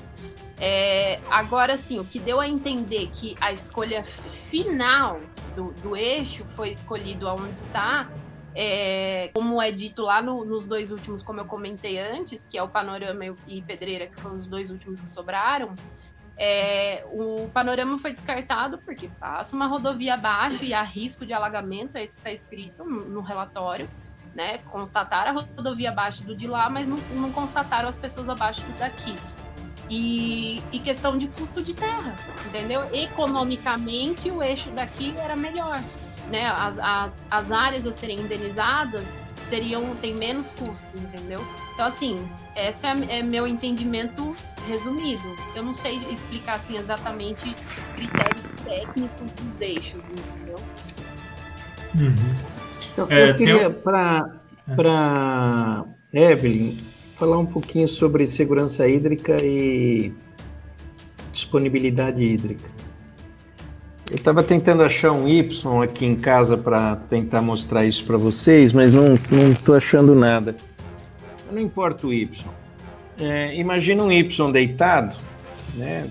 Então, lá na ponta final do Y, quando junta, ele é o rio Piracicaba. Uma parte do rio é o, o Atibaia, outra parte do Y, a outra perninha do Y é o rio Jaguari. Se você se você fizer uma barragem, não que ela produza água, alguém colocou aqui, fez muito bem isso, essa, esse argumento. Ela não produz água, ela regulariza, ela guarda a água da chuva para soltar essa água no período seco. Então é aquilo que a gente chama de regularização é, de vazão. Então quando você faz uma barragem né, bem feitinha, você entra nesse mérito que a gente tem de por que, que ela está nesse local. Ela aumenta a disponibilidade hídrica para baixo. Quando essas barragens foram pensadas, eu tava, quando eu estava na, na, na, Sanasa, eu fui presidente da Sanasa no governo do Toninho Isalene em 2001 a 2003. Eu, eu tinha lá um, um ex-diretor que trabalhava na área de comunicação, Armando Galo, que ele falava dessas barragens já de coisa velha. Ou seja, essas barragens estão pensadas, no fundo, no fundo, essas barragens estão pensadas há 50 anos. E aí depois em cada mas elas eram pensadas para aumento da disponibilidade hídrica. Você faz a barragem e para baixo da barragem ela regulariza, aumenta a disponibilidade. Agora, quando você fala em segurança hídrica, ela significa aquilo que a Karina tão bem colocou, que é de levar água até quem precisa, porque você pode levar água para baixo naturalmente, mas para cima você tem que bombear através de um tubo, né? como levar água para a caixa d'água. Você tira de uma caixa d'água e joga para cima. É.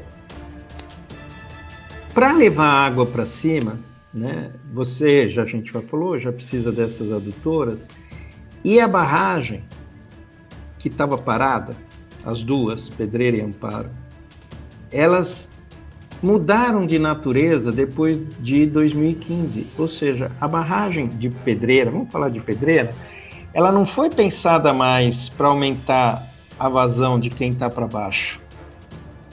Ela foi pensada, portanto, disponibilidade. Ela aumenta a disponibilidade. Ela poderia estar em qualquer lugar da bacia que ela aumenta a disponibilidade. Qualquer lugar. Qualquer lugar ela aumenta a disponibilidade.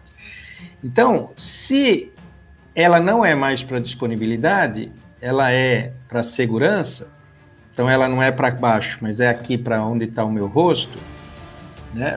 Você precisa trazer essa água. E a barragem mudou de natureza. Tanto é que eles falam em 5 milhões, 25 municípios e tudo mais. Isso não existe para baixo da barragem.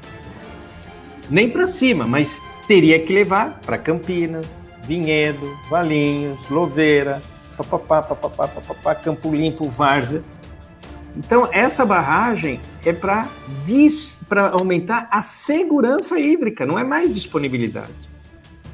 Então, sem a, a, a adutora, não tem, não tem segurança hídrica. Então, a barragem é inútil.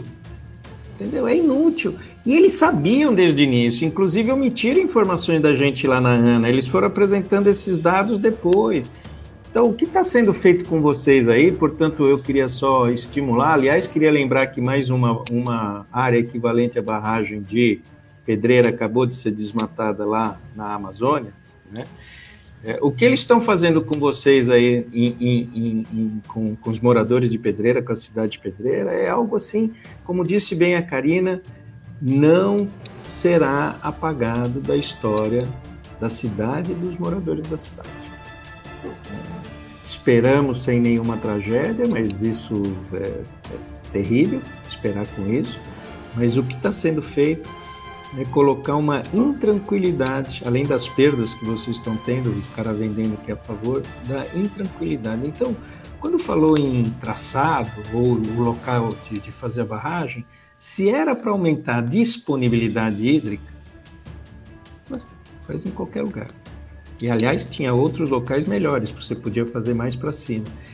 E para fazer a segurança hídrica, teria que fazer a adutora. Como não vamos fazer as, as adutoras, muito menos de Campinas, porque a barragem de Souzas é exatamente a antimatéria, que nem aquelas coisas que a gente ouve assim em videozinho de, de, de ficção, que a matéria, quando junta com a, com a antimatéria, as duas desaparecem. Quando você junta a barragem de Souzas com a barragem de Pedreira, não tem duas, tem zero. Por quê? Porque uma é inútil e uma anula a outra. Então, é alguma coisa assim, é, é, é, é de uma loucura que não tenha ninguém da imprensa de, de, de peso tratando desse crime anunciado, produzido para Pedreira e que também está no curso para ser produzido aqui na, do lado de cada cidade, agora no Rio, no Rio Atibaia, aqui na cidade de Campinas. Então, loucura. É, seguindo com os comentários aqui, ó, Pascoal fala: quando o legislativo fez algo, fizeram o mesmo que o prefeito fez. Deveriam ter feito antes da aprovação do EIA-RIMA e da licença prévia. Então, quer dizer, o EIA-RIMA é um estudo do, do impacto ambiental ali, só resumindo de uma maneira para as pessoas que de repente não possam não saber, né? E a licença prévia é a primeira licença que sai, né? A gente tem três fases de licença aí, que é a licença prévia, a licença de instalação e a licença de operação, né? E a dona Clarice está comentando aqui, o problema é que as leis não funcionam. Os políticos só pensam em si, colocam um melzinho na chupeta e o povo fica adormecido. Se toda a população caísse em cima desse assunto, já estava encerrado. É, o, o, Cássio, eu vou precisar sair, mas eu queria fazer um comentário sobre isso. O, a gente está acompanhando uma retomada da mobilização das pessoas com risco. Eu, por exemplo, saí, não posso sair, mas jovens estão saindo nos Estados Unidos, aqui no Brasil, no combate ao racismo. E qual é a principal mensagem que as pessoas estão lá nos Estados Unidos inclusive os familiares lá do George Floyd, que foi assassinado, mencionam. Que é resistir, mudar. Para mudar precisa do voto. Então é terrível isso, porque as pessoas confundem votar com discurso partidário. Quando na verdade você vota no Bolsonaro e vai esperar que ele melhore o meio ambiente, você vota no Bolsonaro vai esperar que ele cuide da educação, você vota no Bolsonaro vai esperar que ele cuide da saúde, você vota no Bolsonaro você espera que ele vai cuidar de paz de vida. Então, quando você faz uma opção, não adianta ficar esperando que vai dar um resultado contrário, é, vai dar aquilo que você, que você votou, entendeu? Então, essas eleições municipais, eu espero que com muita dificuldade, porque as pessoas não, não, não prestam até. Por exemplo, aqui em Cidade de Campinas, abriu hoje o comércio, eu estava falando com a minha mulher, não sei se entrou no ar logo, logo no comecinho, a 13 de maio ficou pior do que em dia normal. Então, as pessoas têm dificuldade, elas não recebem esse tipo de informação de maneira. Quem fica é, uma hora e trinta como nós aqui discutindo, aprofundando, prestando atenção no que o outro está dizendo? Então, eu penso que na campanha eleitoral não importa, ganhar ou perder, isso aí é detalhe. O que não pode é não deixar de lutar. Mas vocês vão transformar e vão conscientizar mais gente no verdadeiro crime que o governo do Estado está produzindo contra a cidade de Pedreira. E isso tem que resultar em voto, gente. Não, não tem jeito. Não tem jeito, as pessoas ficam chateadas, a gente quanto nós gostaríamos que não tivesse que ter, mas não tem. Você não vai votar num, num dono do, do, do, de uma fazenda ali do lado, imaginando que ele não está pensando na valorização da fazenda dele ali do lado. Você não vai. Então, eu espero que vocês tenham muito sucesso em mobilizar a opinião daí de Pedreira durante a campanha eleitoral, mesmo com dificuldades e tudo mais, vocês consigam levar essa mensagem. Eu tenho certeza que o público mais jovem, apesar que os jovens hoje no Brasil, uma grande parte está desesperada, sem, sem perspectiva de futuro, mas eu, eu, eu acho que vocês são verdadeiros, como disse a Cláudia aqui, passou um comentário muito rápido, vocês são heróis. Vocês têm toda a minha admiração. Por isso que eu estou sempre com vocês. Eu então, fiquei, tá eu, eu, se não são vocês, eu tava, eu sou aposentado, nem tava dando bola para isso também. Aí quando vocês falam, vamos dar uma olhada, vocês têm toda a razão, vocês são heróis, parabéns. A população de Pedreira deveria realmente reconhecer o trabalho maravilhoso. É, é, não é só o trabalho, a resistência contra esse crime que está sendo cometido aí contra mais de 40 mil pessoas na cidade de Pedreira. Parabéns a todos vocês. Heróis. Eu agra... Sempre, né? É, eu agradeço muito, Vicente, a participação aqui e tudo que ele faz, né? Que ele está sempre levantando lá. A gente está no grupo barra barra. Então, pessoal, faz comentário lá, vamos fazer o, vamos fazer movimentar o negócio e tal. E tudo que ele falou, desde aquele primeiro seminário de Campinas, aquilo lá foi assim, deu muito gás para nossa luta, né? A gente tava lá no começo, acho que fazia uns dois, três meses, enfim, e vários fatos novos. Nossa, eu fiquei super empolgado com tudo que aconteceu. Quando ele falou da outorga do Cantareira e tudo aquilo me motivou demais para continuar a lutar.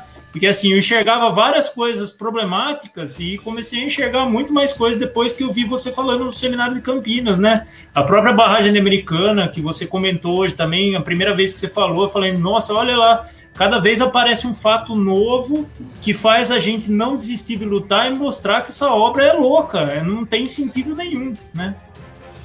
É isso. Então tá bom, brigadão Vicente, a gente vai continuar aqui terminando de ler os comentários e daqui a pouco a gente também encerra. Obrigado, viu, Vicente? É, mas se mais adiante, também é, mais adiante vocês pensarem em fazer mais atividades virtuais ou presenciais, que nós tivemos juntos aquele dia lá na barragem também, né? É, podem contar comigo, porque eu sou um admirador, assim, de primeira linha de vocês. Eu espero estar ajudando, né? Mas quem está levando essa luta adiante não sou eu, não. Eu ajudo vocês com algumas informações, mas quem está colocando a cara para apanhar, discutindo com o vizinho, ouvindo o governo nem é, são vocês. Então, parabéns e contem comigo para qualquer atividade que vocês queiram fazer contra essas barragens criminosas. Diga, Karina. Legal, legal, Vicente. É que assim, a gente que é jovem, que eu acho que o cara quis dizer assim, a gente estava se sentindo meio louco, né? Os jovens da cidade, jovem entre aspas, né? Lutando contra o pessoal, né? Entendido da política, da gestão pública, do Estado, do governo, da ANA, de tudo. E, e assim, a gente sabendo que o que a gente estava falando tinha muita propriedade, né? Em cima de tudo que a gente leu. Mas quando a gente viu você, um ex-presidente, uma agência nacional de águas, né? Que é mais propriedade que isso para falar de uma barragem, é, se posicionando contra é, eu, eu acho que você tem que ter essa noção que hoje, se a gente ainda luta, se a gente ainda resiste, é porque você é uma inspiração muito grande pra gente. Então, então mas, Karina, me, per, me permite.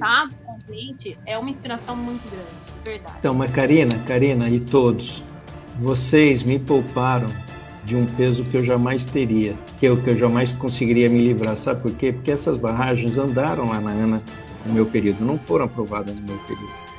E eu não via essas coisas. Então, quando a gente está nesses, nessa, nesses locais, a gente olha o papel, olha o papel, olha o papel, e o papel é o papel. E eu não via isso. Por sorte, meu mandato acabou antes.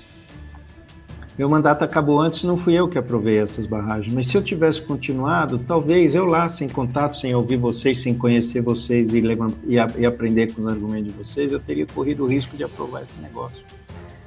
Então, é, para mim, vocês evitaram que eu carregasse um, um, peso, mas mesmo assim, mesmo que eu tivesse assinado, eu estava com vocês depois que eu aprendi, mas vocês me ensinaram tanto, dizer o seguinte, gente, para com esse, a técnica é fundamental, mas chama as pessoas.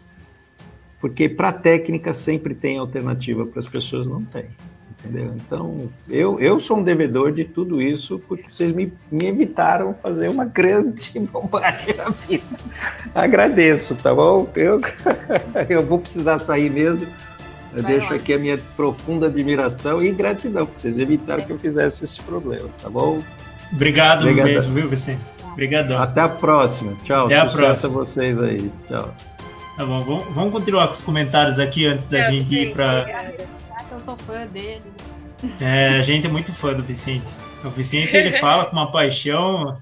É, que é muito muito forte, pega muito. É, é isso mesmo que a Karina falou, é uma inspiração, porque a gente era pessoa comum que estava lendo o documento, achando que era tudo aquilo insano, mas a, ah, é, faltava alguém assim desse porte tão grande do lado, né? para a gente conseguir entender. A Cláudia mesmo também, eu lembro que assim, eu não sabia sobre a área de cisalhamento, a Cláudia veio no meu Facebook e escreveu, você não falou da área de cisalhamento. Aí eu fui estudar para entender o que, era a área de cisalhamento, enfim, então, quanto que eu, que eu aprendi com esse processo todo da barragem é um absurdo, né? A gente aprendeu muito demais com esse processo, né? Infelizmente, a gente fica totalmente desesperado, porque é, continua tudo ainda mesmo assim, né? Mas é, sigamos o, o caminho. Pascoal falou aqui, em 2014 ele foi na Tribuna Livre na Câmara Municipal pedindo ajuda para proibir esse projeto, só criou inimigos. Então, ou seja, lá desde 2014 já. É importante também falar isso, né? Porque assim, a gente. É, eu sei que na questão política vão, vão falar muito da atual gestão, mas é importante lembrar que a aprovação dela, que é a principal fase que teria que ter a participação da população e, e toda essa consciência né, popular sobre o assunto, é, vem lá de 2015, né? Não é a mesma formação da Câmara, não era o prefeito atual, apesar de a gente saber que, né, de certa forma, o assunto da barragem é muito antigo. Então, assim, é, a gente ouviu moradores que moram no entorno da Câmara dizer que nunca soube da audiência pública. Não, ninguém soube, né? Não teve, não teve o devido chamamento das audiências. Quem em 2015 tinha o dever de convocar a população e de informar a população sobre isso, entendeu? Eu acho que é essa a pergunta. E por que, que a gente tem uma certidão municipal, que também não é uma coisa que a gente fala muito, que passa a competência para a CETESB avaliar né, a questão ambiental, porque diz que o município não tem corpo técnico para isso. Mas se não tinha, por que, que não contratou? Né? É, era obrigação, né? Era obrigação contratar um corpo técnico para falar sobre o assunto, né? Passou. E a prefeitura não. Exatamente. E detalhe, né? Quando a gente, o Cássio, né, foi, a gente foi perguntar, pediu para a Câmara apoiar a gente nisso, de fazer esse questionamento, eles fizeram. É, a gente foi ver que essa certidão foi emitida sem protocolo, não passou por ninguém. Lá não teve 2000... nenhum processo. É, como que você dá uma, uma permissão desse porte, né, em nome da cidade, sem ninguém do setor público avaliar? É muito complicado, né? Uma situação muito séria. Aí, sobre aquele assunto que foi falado das terras do entorno e tal, para ficar claro, a gente não está acusando o prefeito atual de nada, tanto é que o Pascoal até traz aqui uma grande área do entorno está em nome da TIR Participações Imobiliárias Limitada. E, a gente não conseguiu descobrir ainda quem é esse grupo, né? Exatamente. O Gabriel vem com um comentário aqui também, lembrando que a, que a Câmara deram um jeito de censurar a Tribuna Livre em um momento tão importante para a população denunciar esta obra. A gente fazia questão de rememorar quase todas as sessões de Câmara, alguém trazendo algum fato novo, alguma fala mais emocional, né? Que nem a Lu trouxe, uma fala incrível, né? Que sobre puxando mais para o lado emocional e Oi? De pé quebrado e tudo? De pé quebrado e tudo. E, e a gente não tem mais a tribuna livre, né? Eles vão falar que sim, que existe a possibilidade de falar e tal, mas depois que eles fizeram essa resolução nova, só teve uma fala na tribuna livre, uma única fala. Então, ou seja, eles censuraram a população de poder falar na, na Casa do Povo, né? Que a Câmara é chamada de Casa do Povo. Aí a Cláudia fala aqui, ó, tentou calar a participação do público numa sessão, estávamos juntos, de alguns da população, junto com os representantes da comissão. É, até esse dia aí foi o dia que expulsaram o Márcio da Câmara, né? Aquele dia que a gente foi reivindicar, a gente nem abriu a boca para falar nada, a gente estava esperando terminar a sessão. Isso. A gente estava esperando terminar a sessão de Câmara para a gente falar a respeito disso, sobre a isenção do IPTU para essa área de risco e expulsaram o Márcio da Câmara e a gente, em solidariedade ao nosso companheiro, saímos juntos da Câmara com ele, né? Depois a gente voltou, conversou, daí foi tudo explicado, mas assim, uma defensiva que não tinha sentido nenhum de você tá se defendendo do quê? Que a gente não tava fazendo nada, né? Então, só lembrando disso, é, vamos lá. A Camila aqui, que é companheira nossa de luta também, falando barragem não. A Cláudia falando que falta transparência nas informações. Tudo.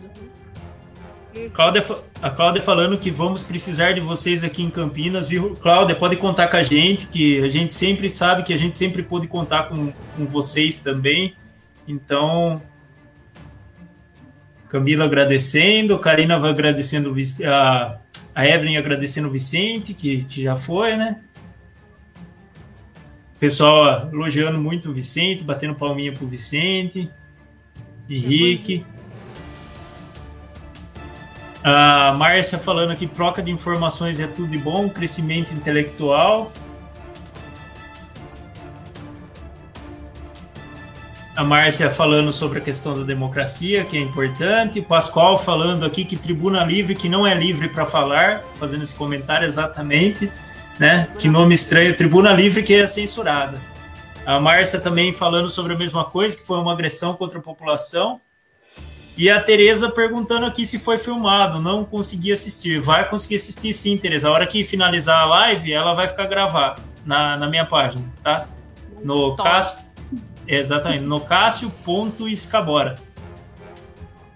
Então, gente, queria que vocês fizessem as suas considerações finais para a gente já ir finalizando. Eu quero agradecer muito vocês, a Carol, que trouxe um, uma puta numa.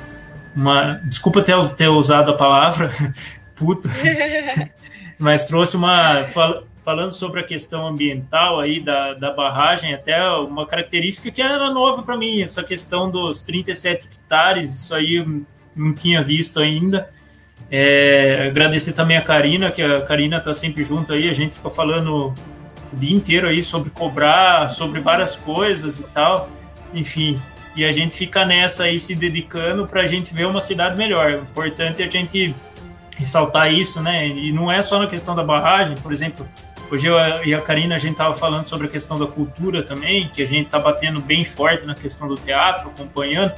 E, e, a gente está muito preocupado com a cidade. Plano de mobilidade urbana, a gente está participando do grupo também. Então, são várias as áreas que a gente está é, indo e, e, cobrando e acompanhando a cidade no que está acontecendo. Né? Então, vamos para. Quem quer falar primeiro?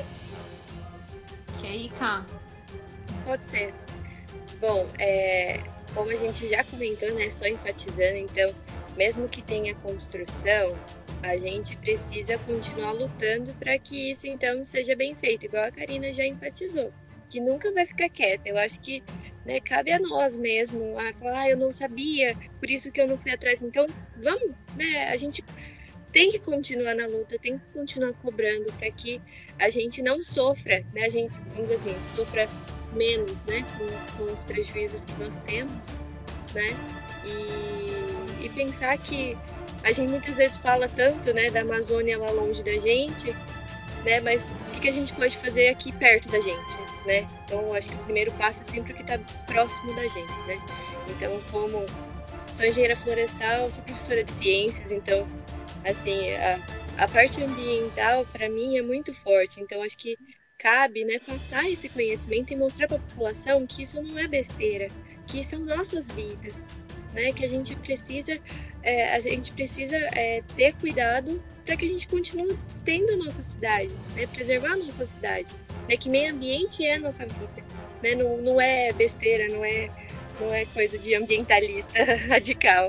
Faz parte né, do nosso dia a dia. É, eu também né, queria agradecer. É, eu acho que é uma oportunidade, né, para todos nós, a, a Ká, o Vicente, apesar, né, da gente saber que, que o número de pessoas que ficam, né, o tempo todo na live é pequeno, mas é mais uma forma da gente documentar, isso fica para quem quiser assistir depois e depois depois entender. É o que eu sempre vivo falando que assim, a, a questão da barragem, se deixar a gente pode falar 24 horas que não vai acabar o assunto, né? Quando a gente leu centenas e centenas de páginas, são muitos erros, são muitas falhas, né? É uma coisa assim que não praticamente a gente considera um infinito, né, de, de, de, questões negativas. E é como eu falei no começo, procurei, né, questões positivas. Meu Deus, será que não, não é mesmo, né, por uma boa intenção? Será que não é mesmo uma coisa que vai favorecer a cidade? E gente, não tem, Não tem. Eu não consegui, é igual o Vicente falou, quem comprou um lote ali no em volta e no acima, né, ali do ladinho dela ou acima, ótimo, tá beneficiado, entendeu?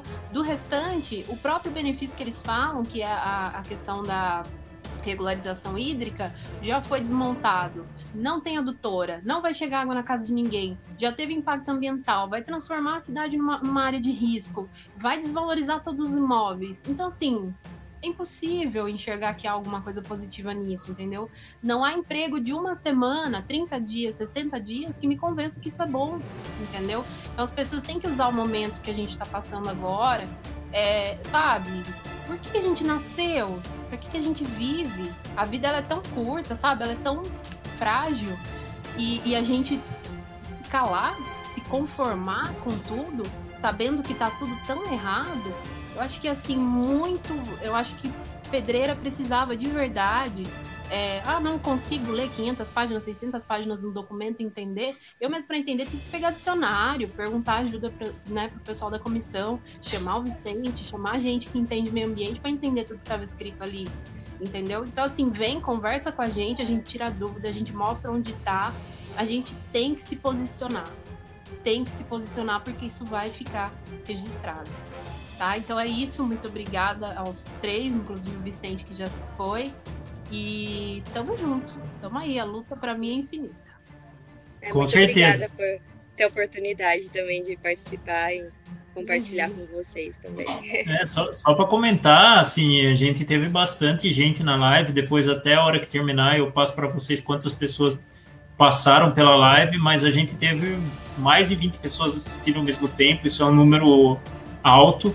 Né? A gente chegou mais ou menos numa média de 30, 25 assistindo ao mesmo tempo. Agora no finalzinho estamos com um pouco menos, né? Porque a gente já falou que estava indo, mas a gente teve bastante gente sim.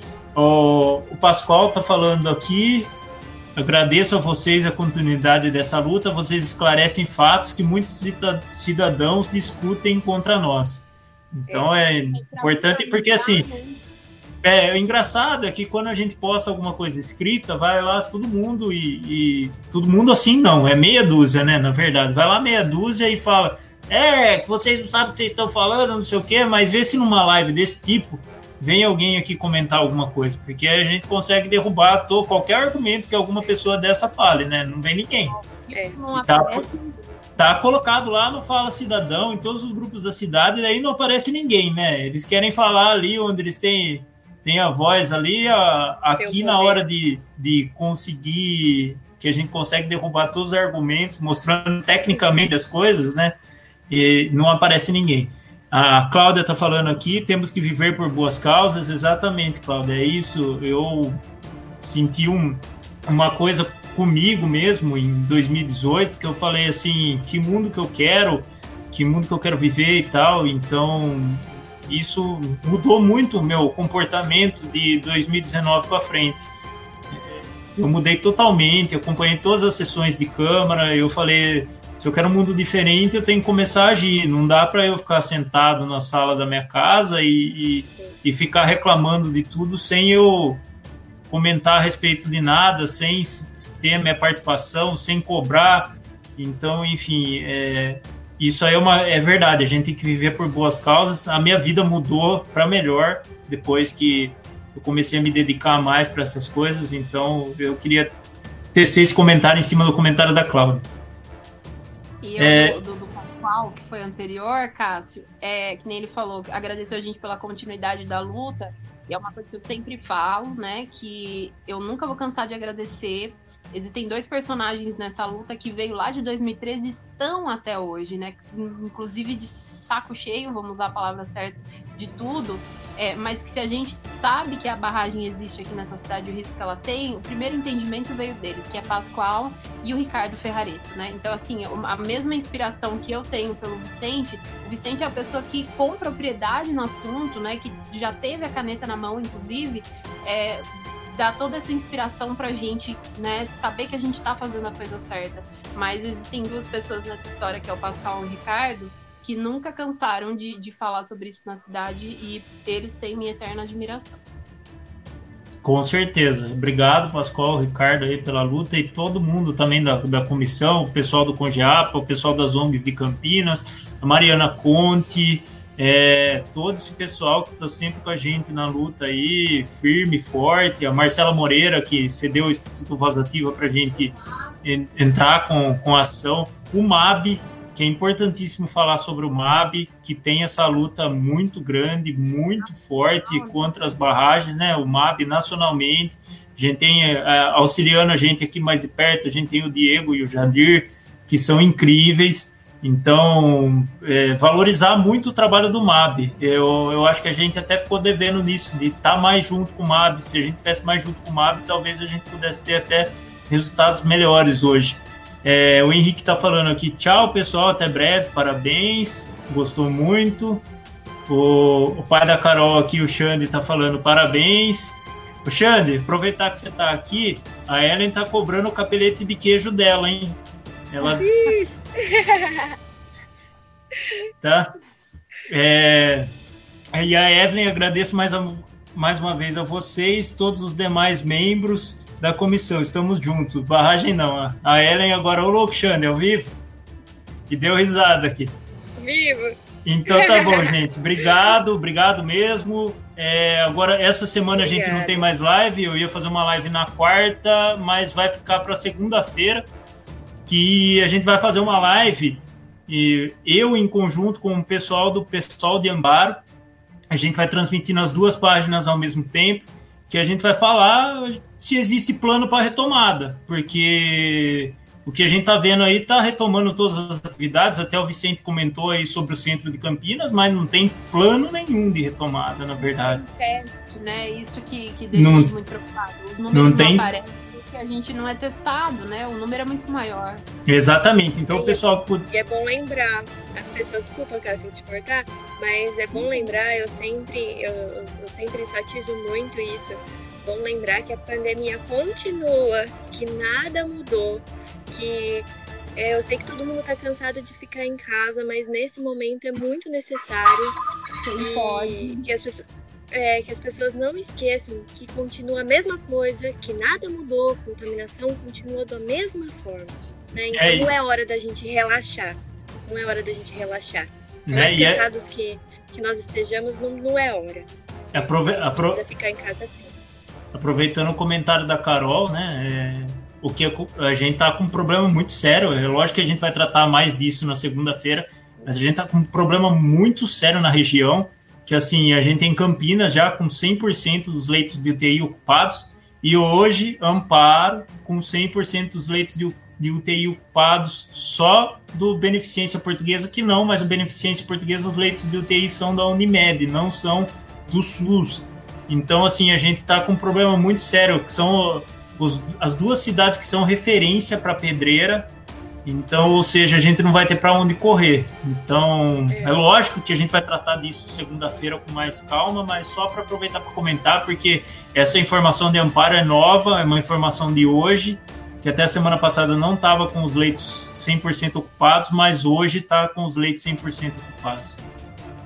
E para finalizar aqui o comentário da Estela, parabéns, muito bom ver a força de vocês por cuidar da cidade, do meio ambiente e das pessoas. Obrigado. Eu que agradeço, Estela.